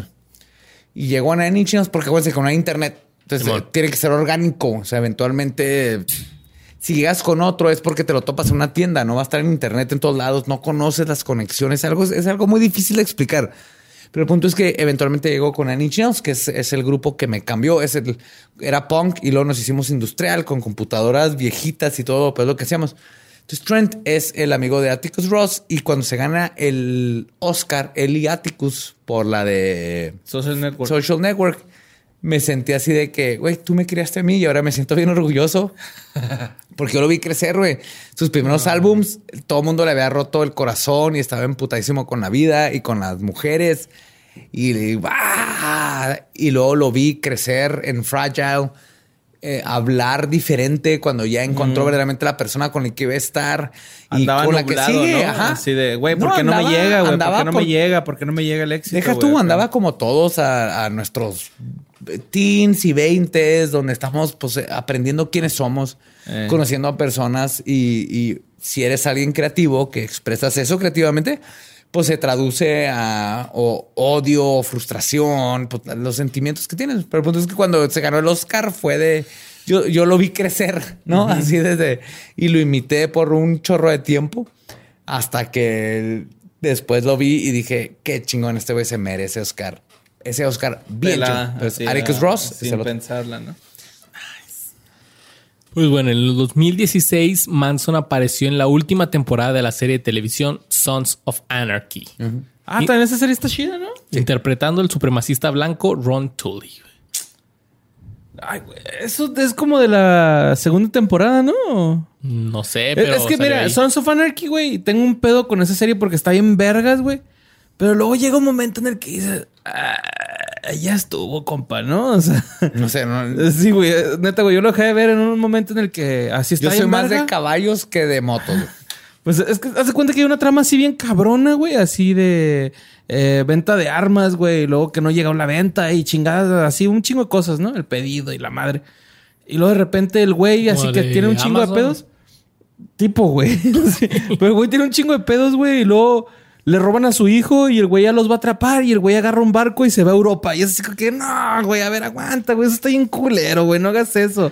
Eso es para todos los que han visto Sons of Anarchy. Entendieron ese. Es- Pues ahí salió Marilyn Manson. ahí salió, pues, ah, pero pinche madre, pinche. Yo me gustaba esa serie lo En la edición del Notfest México, donde también participó Sabrina Sabok. En el 2016 y en la cual su servilleta Luisardo García estuvo ahí rockeando chida. Sí, con tu pinche gorrita verde, güey, tus vans verdes y tu polo No, verde, hecho, güey. no. Claro que no, Luis. Trae una camisa de tirantitos acá, mamalona. Manson aplicó un Juan Gabriel ¿Se cayó? y se cayó del escenario luego de que tratara de saludar a los fans. Ay, güey. Sí, ahí está el Es que- blooper ahí. Hay muchos que se caen, arriba, ¿no? güey. ¿Del escenario? Eso fue hace como dos años, ¿no? Sí, Se le cayó una pistola. Sí, tenía una pistola en su escenario y se cayó y le cayó arriba y le rompió la pierna, güey. Sí, era un, o sea, era de parte de la escenografía, era una pistola grande. Ah, ok, ok, ok. Ah, mira, ahí está. ahí Ah, está. sí. Oh, Sí, viendo, aquí, aquí está, aquí está el video, ¿no? estamos Luis? viendo cómo Marilyn Manson se le Sí. una pistola mocos, cabrón. Mocos ahí, ¿no? Mira nomás, qué horrible, güey. Y en, el- en ese mismo año fue que este cuando se rumora que eh, Marilyn Manson y José Antonio Badía estuvieron en el mismo cuarto. Ya quisiera, güey. No, hombre, güey. Yo no sé, no fuera rumor, no sería rumor, güey, si eso hubiera pasado, güey. Pues que no lo viste como a tres metros de ti en un concierto. Sí, lo mejor de todo, y esto es magia, caos. Nine Inch Nails y Marilyn Manson, que son los grupos que me, que me crearon así hasta este lado, porque hay lo punk atrás, antes de industrial y bla, bla. El punto es, porque los punks vi casi todos me faltan Blink-182. El punto es que Marilyn Manson lo vi aquí en el, bueno, aquí, aquí en el paso, a unos metros, había, no sé, ¿qué, qué caben en el 600 personas? ¿En el ¿En Coliseo? el Coliseo? No, era en el Tricky Falls. En el Tricky Falls, Ah, güey. ok. Sí, no. 300 Ah, menos, güey, personas, 340. No, paradas para esos eventos le metían 800. Ah, neta, güey. Ponle que 800. Eh, Hola, verga, Mira, no sé cuántas personas habían. El punto es de que pueda estar enfrentito viéndolo, pegado al, al stage y luego me podía ir, pedir otra persona, otra persona, otra cerveza y regresar. ¿A dónde estabas? Ajá. Así me pasó con la maldita vecindad en El Paso. Pues a mí me ¿No había pasó con, gente? y con Nine Inch Nails me pasó igual. Aquí lo vi en Don Hoskins. Don Haskins. Don Haskins. Este Manson costó como 30 dólares, 400 pesos. Y, y Nine Inch Nails también costó lo mismo. Y lo vi así sentado en un sillón. Hicieron su. Estuvo glorioso, güey. Oye, güey, hay un. Me hay, tomó tre- 20 años, güey. hay un, hay un, Pero este, los vi de la forma más gloriosa del mundo. Hay un disco de Molotov que se llama Desde Rusia con Amor. En vivo. Ajá, es en Ese es, un, ese es un libro de James Bond. Ah, ¿neta? From Russia with Love. Bueno, pues eh, hay un disco de Libro y Molotov. película. Hay un disco y DVD de Molotov donde, donde van a Rusia, güey. Y están tocando en un festival, pero después de ellos seguía Marilyn Manson, güey. Y cuando salió Marilyn Manson, estos güeyes cuentan, obviamente en el documental, ¿no? Y, y dicen que la gente seguía pidiendo a Molotov, güey. Ya cuando estaba Manson en el escenario decían, ah, Molotov, Molotov. ¿En dónde? En Rusia. Y de hecho hay unas escenas bien vergas de ese documental donde se sube la gente al escenario, güey. Y se encueran y la verga. Está chingón, güey. Se lo recomiendo un chingo. La Pues- rastamandita. Pues actualmente Marilyn Manson tiene 51 años, ha sacado 10 discos, el último de ellos en el 2017 titulado Heaven Upside Down. Está bien, vergas. Ya se hizo más country, güey. ¿Country? Sí, ya trae un, Sí. como que un flow, ya no, ya dejó todo Ah, lo... blues, más que, más que country, blues. güey. Órale. Y, y por eso me gustó, güey. Va creciendo junto con nosotros. De hecho, donde... hay un meme bien vergas que dice, tú en el 2000, en el año 2000 todo darks y luego es Marilyn Manson acá satánico según esto y luego y ahora ya con 35 años y lo ya Mari como que con un- Como vaquero. una guitarrita así en la naturaleza. Como Estás hablando de mí.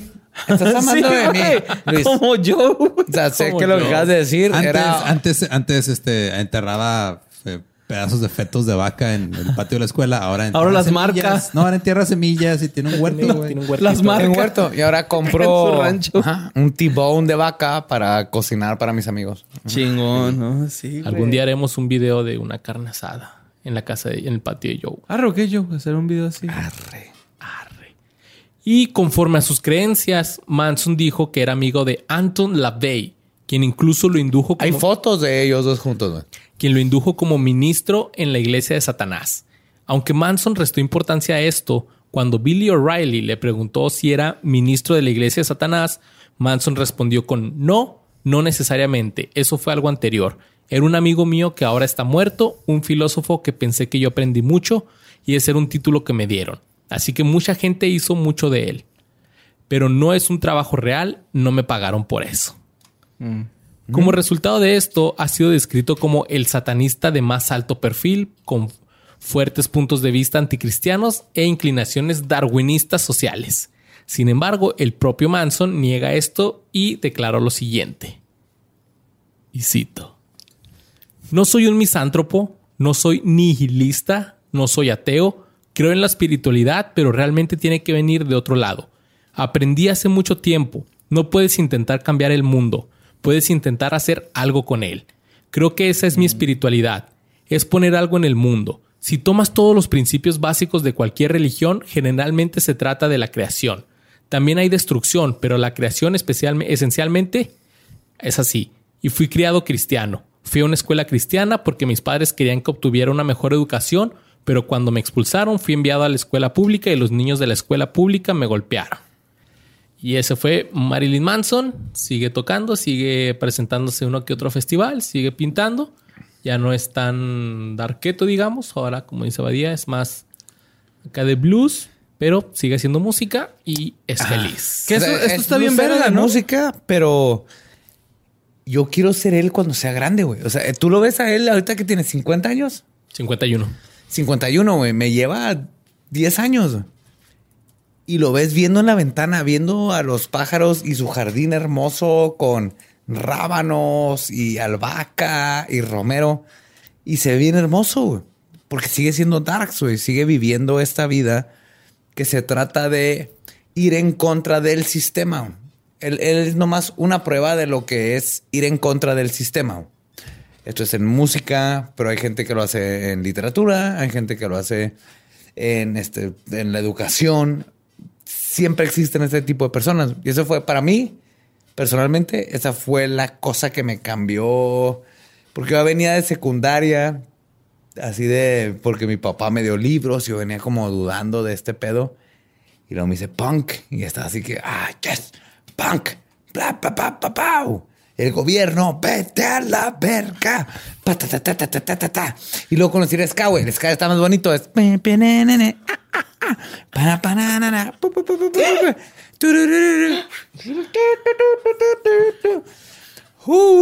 Y luego conocí a Manson y me hizo pensar, güey. Me hizo pensar. O sea, me hizo hacer más que nomás estar en contra de lo que ya me caía mal, nomás porque ser joven.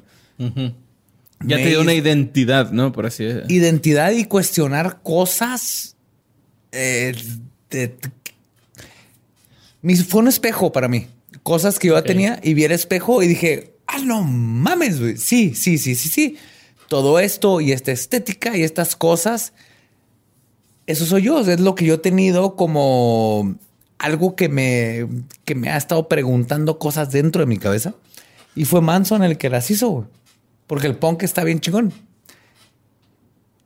Pero lo que hizo Manson, lo que hizo The Cure, porque no, sé que es de los ochentas, pero yo no lo conocí hasta después porque en los ochentas tenía menos uno. Ajá. Pero te hablan de esas cosas de... El punk es la parte social.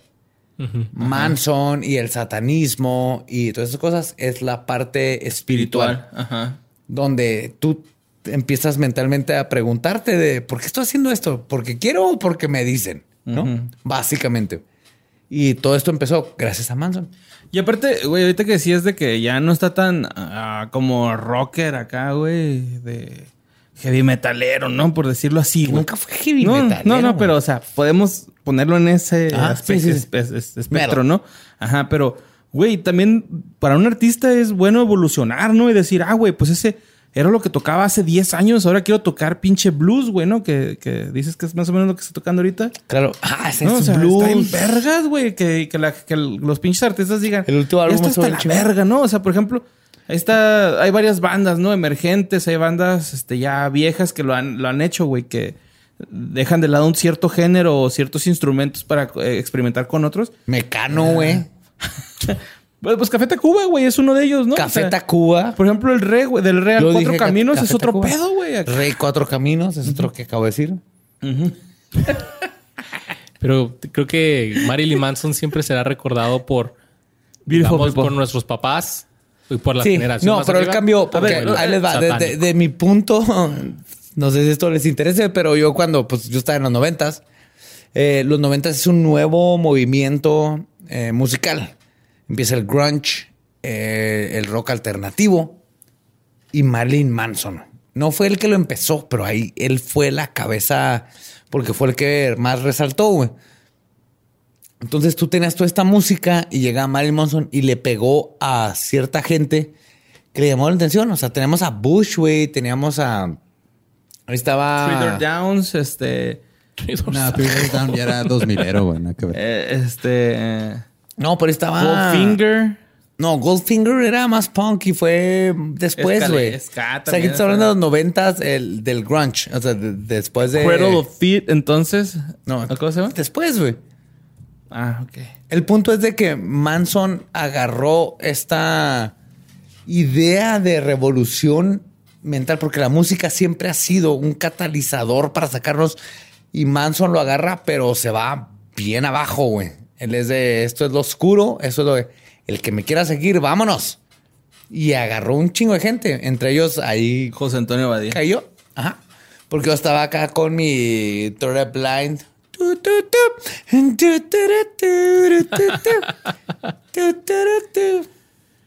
Y bueno, creo que lo que sí es un misterio, ¿se habrá cortado, quitado las costillas o no? ¿Lo habrá hecho para Talía también lo hizo, ¿no? cosas? Sí, son las pendejas, no se quitó. ¿Talía se quitó las costillas para chuparse la Manson? Sí, Marilyn Manson no se quitó Para costillas. chupársela a ella. Y tampoco Marilyn Manson no es el de los años maravillosos. Sí. no, no es, no es. No es, aunque les haya Túmbense ese pinche moco de la Güey, a mí me tocó estas dos cosas, güey. Me tocó el que era el de los años maravillosos y en ese tiempo no había internet. No había forma de buscar si era o no, güey. Si no, no sabías. Y la otra era lo de las costillas. Tampoco había forma, perdón, forma de saber si, sí o no. Pero ahora sí Pero eh, que también no. es como que viene este güey Manson de que ay, le escupo a mis fans, ¿no? Y les aviento mocos y Güey, Ah, hay es- uno de donde, mira, aquí tengo esta. A Manson le dio por expulsar mucosidades de su nariz y arrojarlas a la audiencia de las primeras filas mientras otros rockeros lanzan botellas de agua, Ay, no. plumillas. ¿Quién escribió eso, güey? Un, un señor blanco que no entiende la música ni los shows.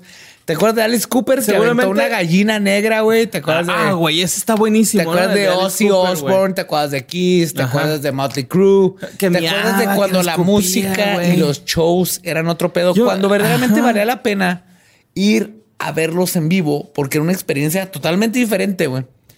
A verlos grabados en vivo o nomás escucharlos. Por ejemplo, con Cooper, la, la gallina es de las más famosas, ¿no? De que el Sí, güey. le aventó una le, le güey una gallina, la aventó. ¿Se la regresaron muerta? Se la regresaron muerta sin la cabeza. La y- agarró, la levantó y le tomaron la foto, güey. O sea, fue algo así bien específico. No, No, y su. Vean Supermensch, la. El, Está en verga ese Ah, documental. y fue su representante que le dijo: Deja que sigan diciendo que tú le arrancaste la cabeza. de hecho, el representante fue el porque que la le dejó no la gallina. y nunca vamos a aprender y la gente va a seguir pensando lo que quiere pensar.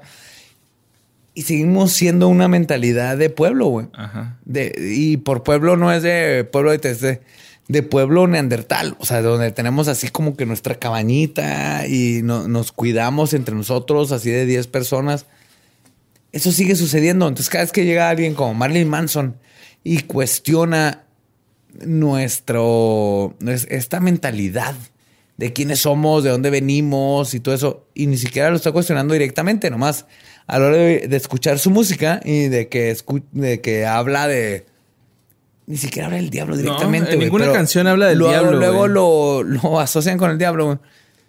La gente, en la parte del hipotálamo que todos se, entra en pánico y pasa esto. Pero lo bueno es que Manson luego le llega a gente como yo y sé que en mi generación hubieron miles o millones y espero que fueron que fueran sido millones donde dijeron ese soy yo. Eso es lo que a mí me gusta, güey. Eso es lo que me entiendo, güey. Y eso es lo que yo quiero proyectar. Entonces es más, más que nada como una. A ver, para resumir así un poquito, ¿no? Es como cuando. Bueno, no como cuando, más bien es hacerte sentir que no eres el único, güey, que está pasando por un proceso de identidad, ¿no? Por así decirlo. O sea. Más o menos, pero es que todos pasan por un proceso de identidad, güey. Pero hay Pero es uno que te, es uno que te Hay- dice, hay- hay no está mal, güey, si estás de esta forma, güey, ¿no? Es acá un... Sí, lo que pasa es que socialmente... Me quito costillas, me pinto los ojos, me corto el cabello. me- o sea, no, me vale verga, güey. Yo soy una persona igual, ¿no? O sea, es- Pero ese eres tú, güey. Pero el 99.9% de la gente, eh, la parte de ese proceso social es ser el bueno en la escuela, Ajá, el sí. que la ve, Voy a va ser bien en deportes, ajá. el que se saca bla bla. Entonces, los, rari- los dos güeyes de a la los pinches prepa que traen, que traen gabardina y escuchan Marilyn Manson en los noventas, güey. sí es... oh, no, güey, ese güey va a Pero para, esos dos güeyes, güey, en, en todo Ciudad Juárez que escucharon Marilyn Manson, si hay alguien más en Ciudad Juárez que está escuchando esto y en, en ese, en, la- en esos tiempos escuchó y no nos conocimos, por favor, mándenme un mensaje. Güey. Pero yo éramos dos y yo era el único con gabardina y luego yo le ayudé a comprar su gabardina. Fuimos a una tienda de usadas a mi amigo. éramos dos, güey, Marquito y yo, güey. Era porque nos representó. No era de queremos ser eso. Era de eso es lo que somos. Y él está hablando de lo que somos. Y, y eso no, no va a marcar tu identidad como persona al futuro, güey. O sea, tú vas a cambiar, ¿sabes? O sea, Sí. por ejemplo, yo tengo, yo, yo la primera vez que supe de Manson y del chupacabras fue por un primo, güey, ¿no? O sea, El chupacabras. sí, esas dos, esas dos cosas supe de él, de él, güey, porque el güey traía una playera del chupacabras y traía este. Una guitarra eléctrica. No, no, el güey traía discos de Manson en el carro. con- ajá. Traía discos de Manson en el carro, ¿no, güey? Entonces, me acuerdo un chingo, güey, que mi, que mi primo, güey. Fue la primera persona que yo vi, güey, con piercings, güey, ¿no? O sea, traía piercings en las cejas, eh, los snake bites que les dicen. Eh, traía varias perforaciones y todos en la familia así como que, ay, no, no le hagan caso. Y ya, güey, no mames. O sea, ahorita mi primo es enfermero, güey, de- en Estados Unidos, en San que Diego. eso no tiene nada que O ver, sea, exactamente. es que, güey, eso no, no, no, no tuvo ningún peso durante su formación como persona. ¿Por qué chingados decir, ah, es que es satánico, no escuches, no veas, no consumas, güey? ¿Por qué le vas a eh, este, restringir a la gente qué hacer, qué consumir, qué, qué, qué agarrar de rol de modelo, güey? ¿Sabes? O sea, Claro, y- culero que agarra el pinche Saddam Hussein, güey, yo qué sé, güey, una mamá así, Y ¿no? de O hecho, sea, antes de que termine, creo que es, es muy importante lo que dijiste. Yo tenía, yo tuve am- los mis mejores amigos, güey, que conocí desde secundaria, güey. Los conozco más de 25 años, 26 años, güey.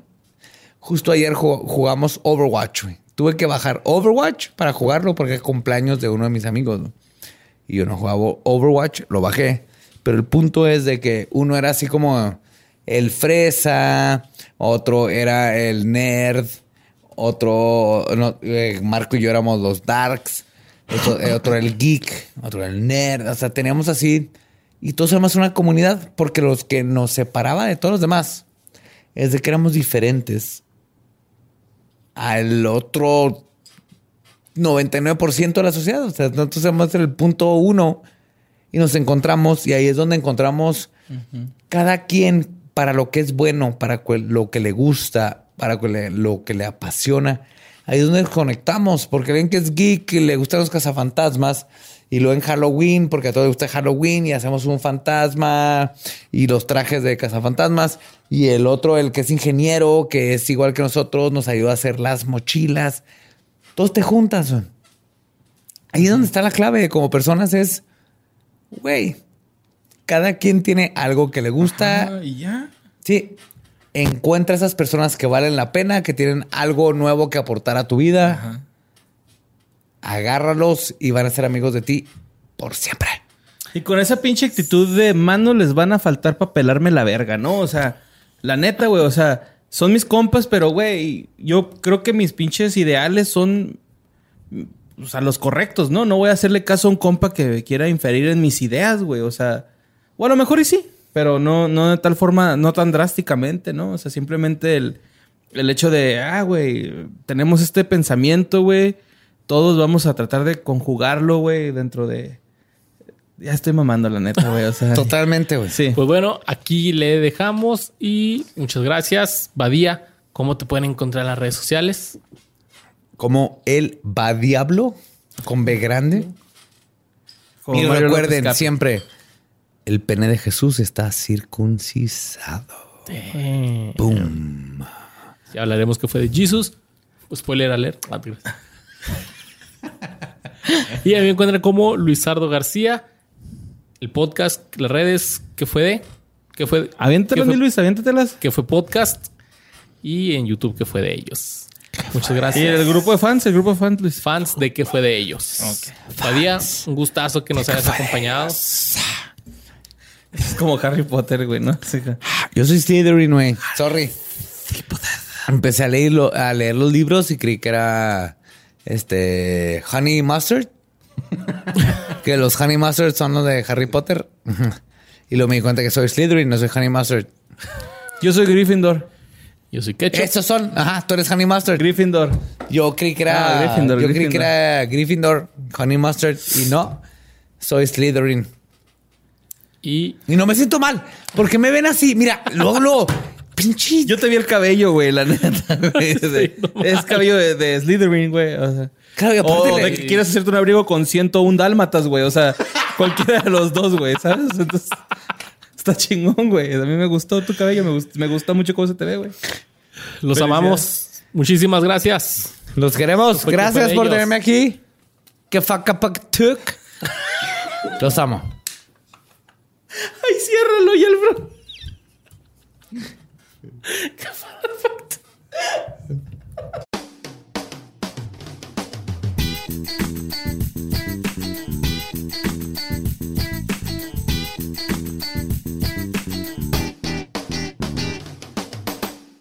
Sick of being upsold at gyms?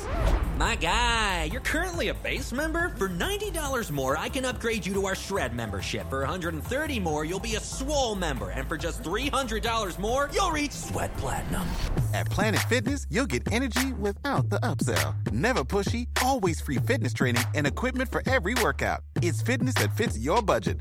Join Planet Fitness for just $1 down and $10 a month. Cancel anytime. Deal ends Friday, May 10th. See Home Club for details. Judy was boring. Hello. Then Judy discovered ChumbaCasino.com. It's my little escape. Now Judy's the life of the party. Oh, baby, Mama's bringing home the bacon. Whoa, take it easy, Judy. The Chumba life is for everybody. So go to ChumbaCasino.com and play over 100 casino-style games. Join today and play for free for your chance to redeem some serious prizes. ChumbaCasino.com.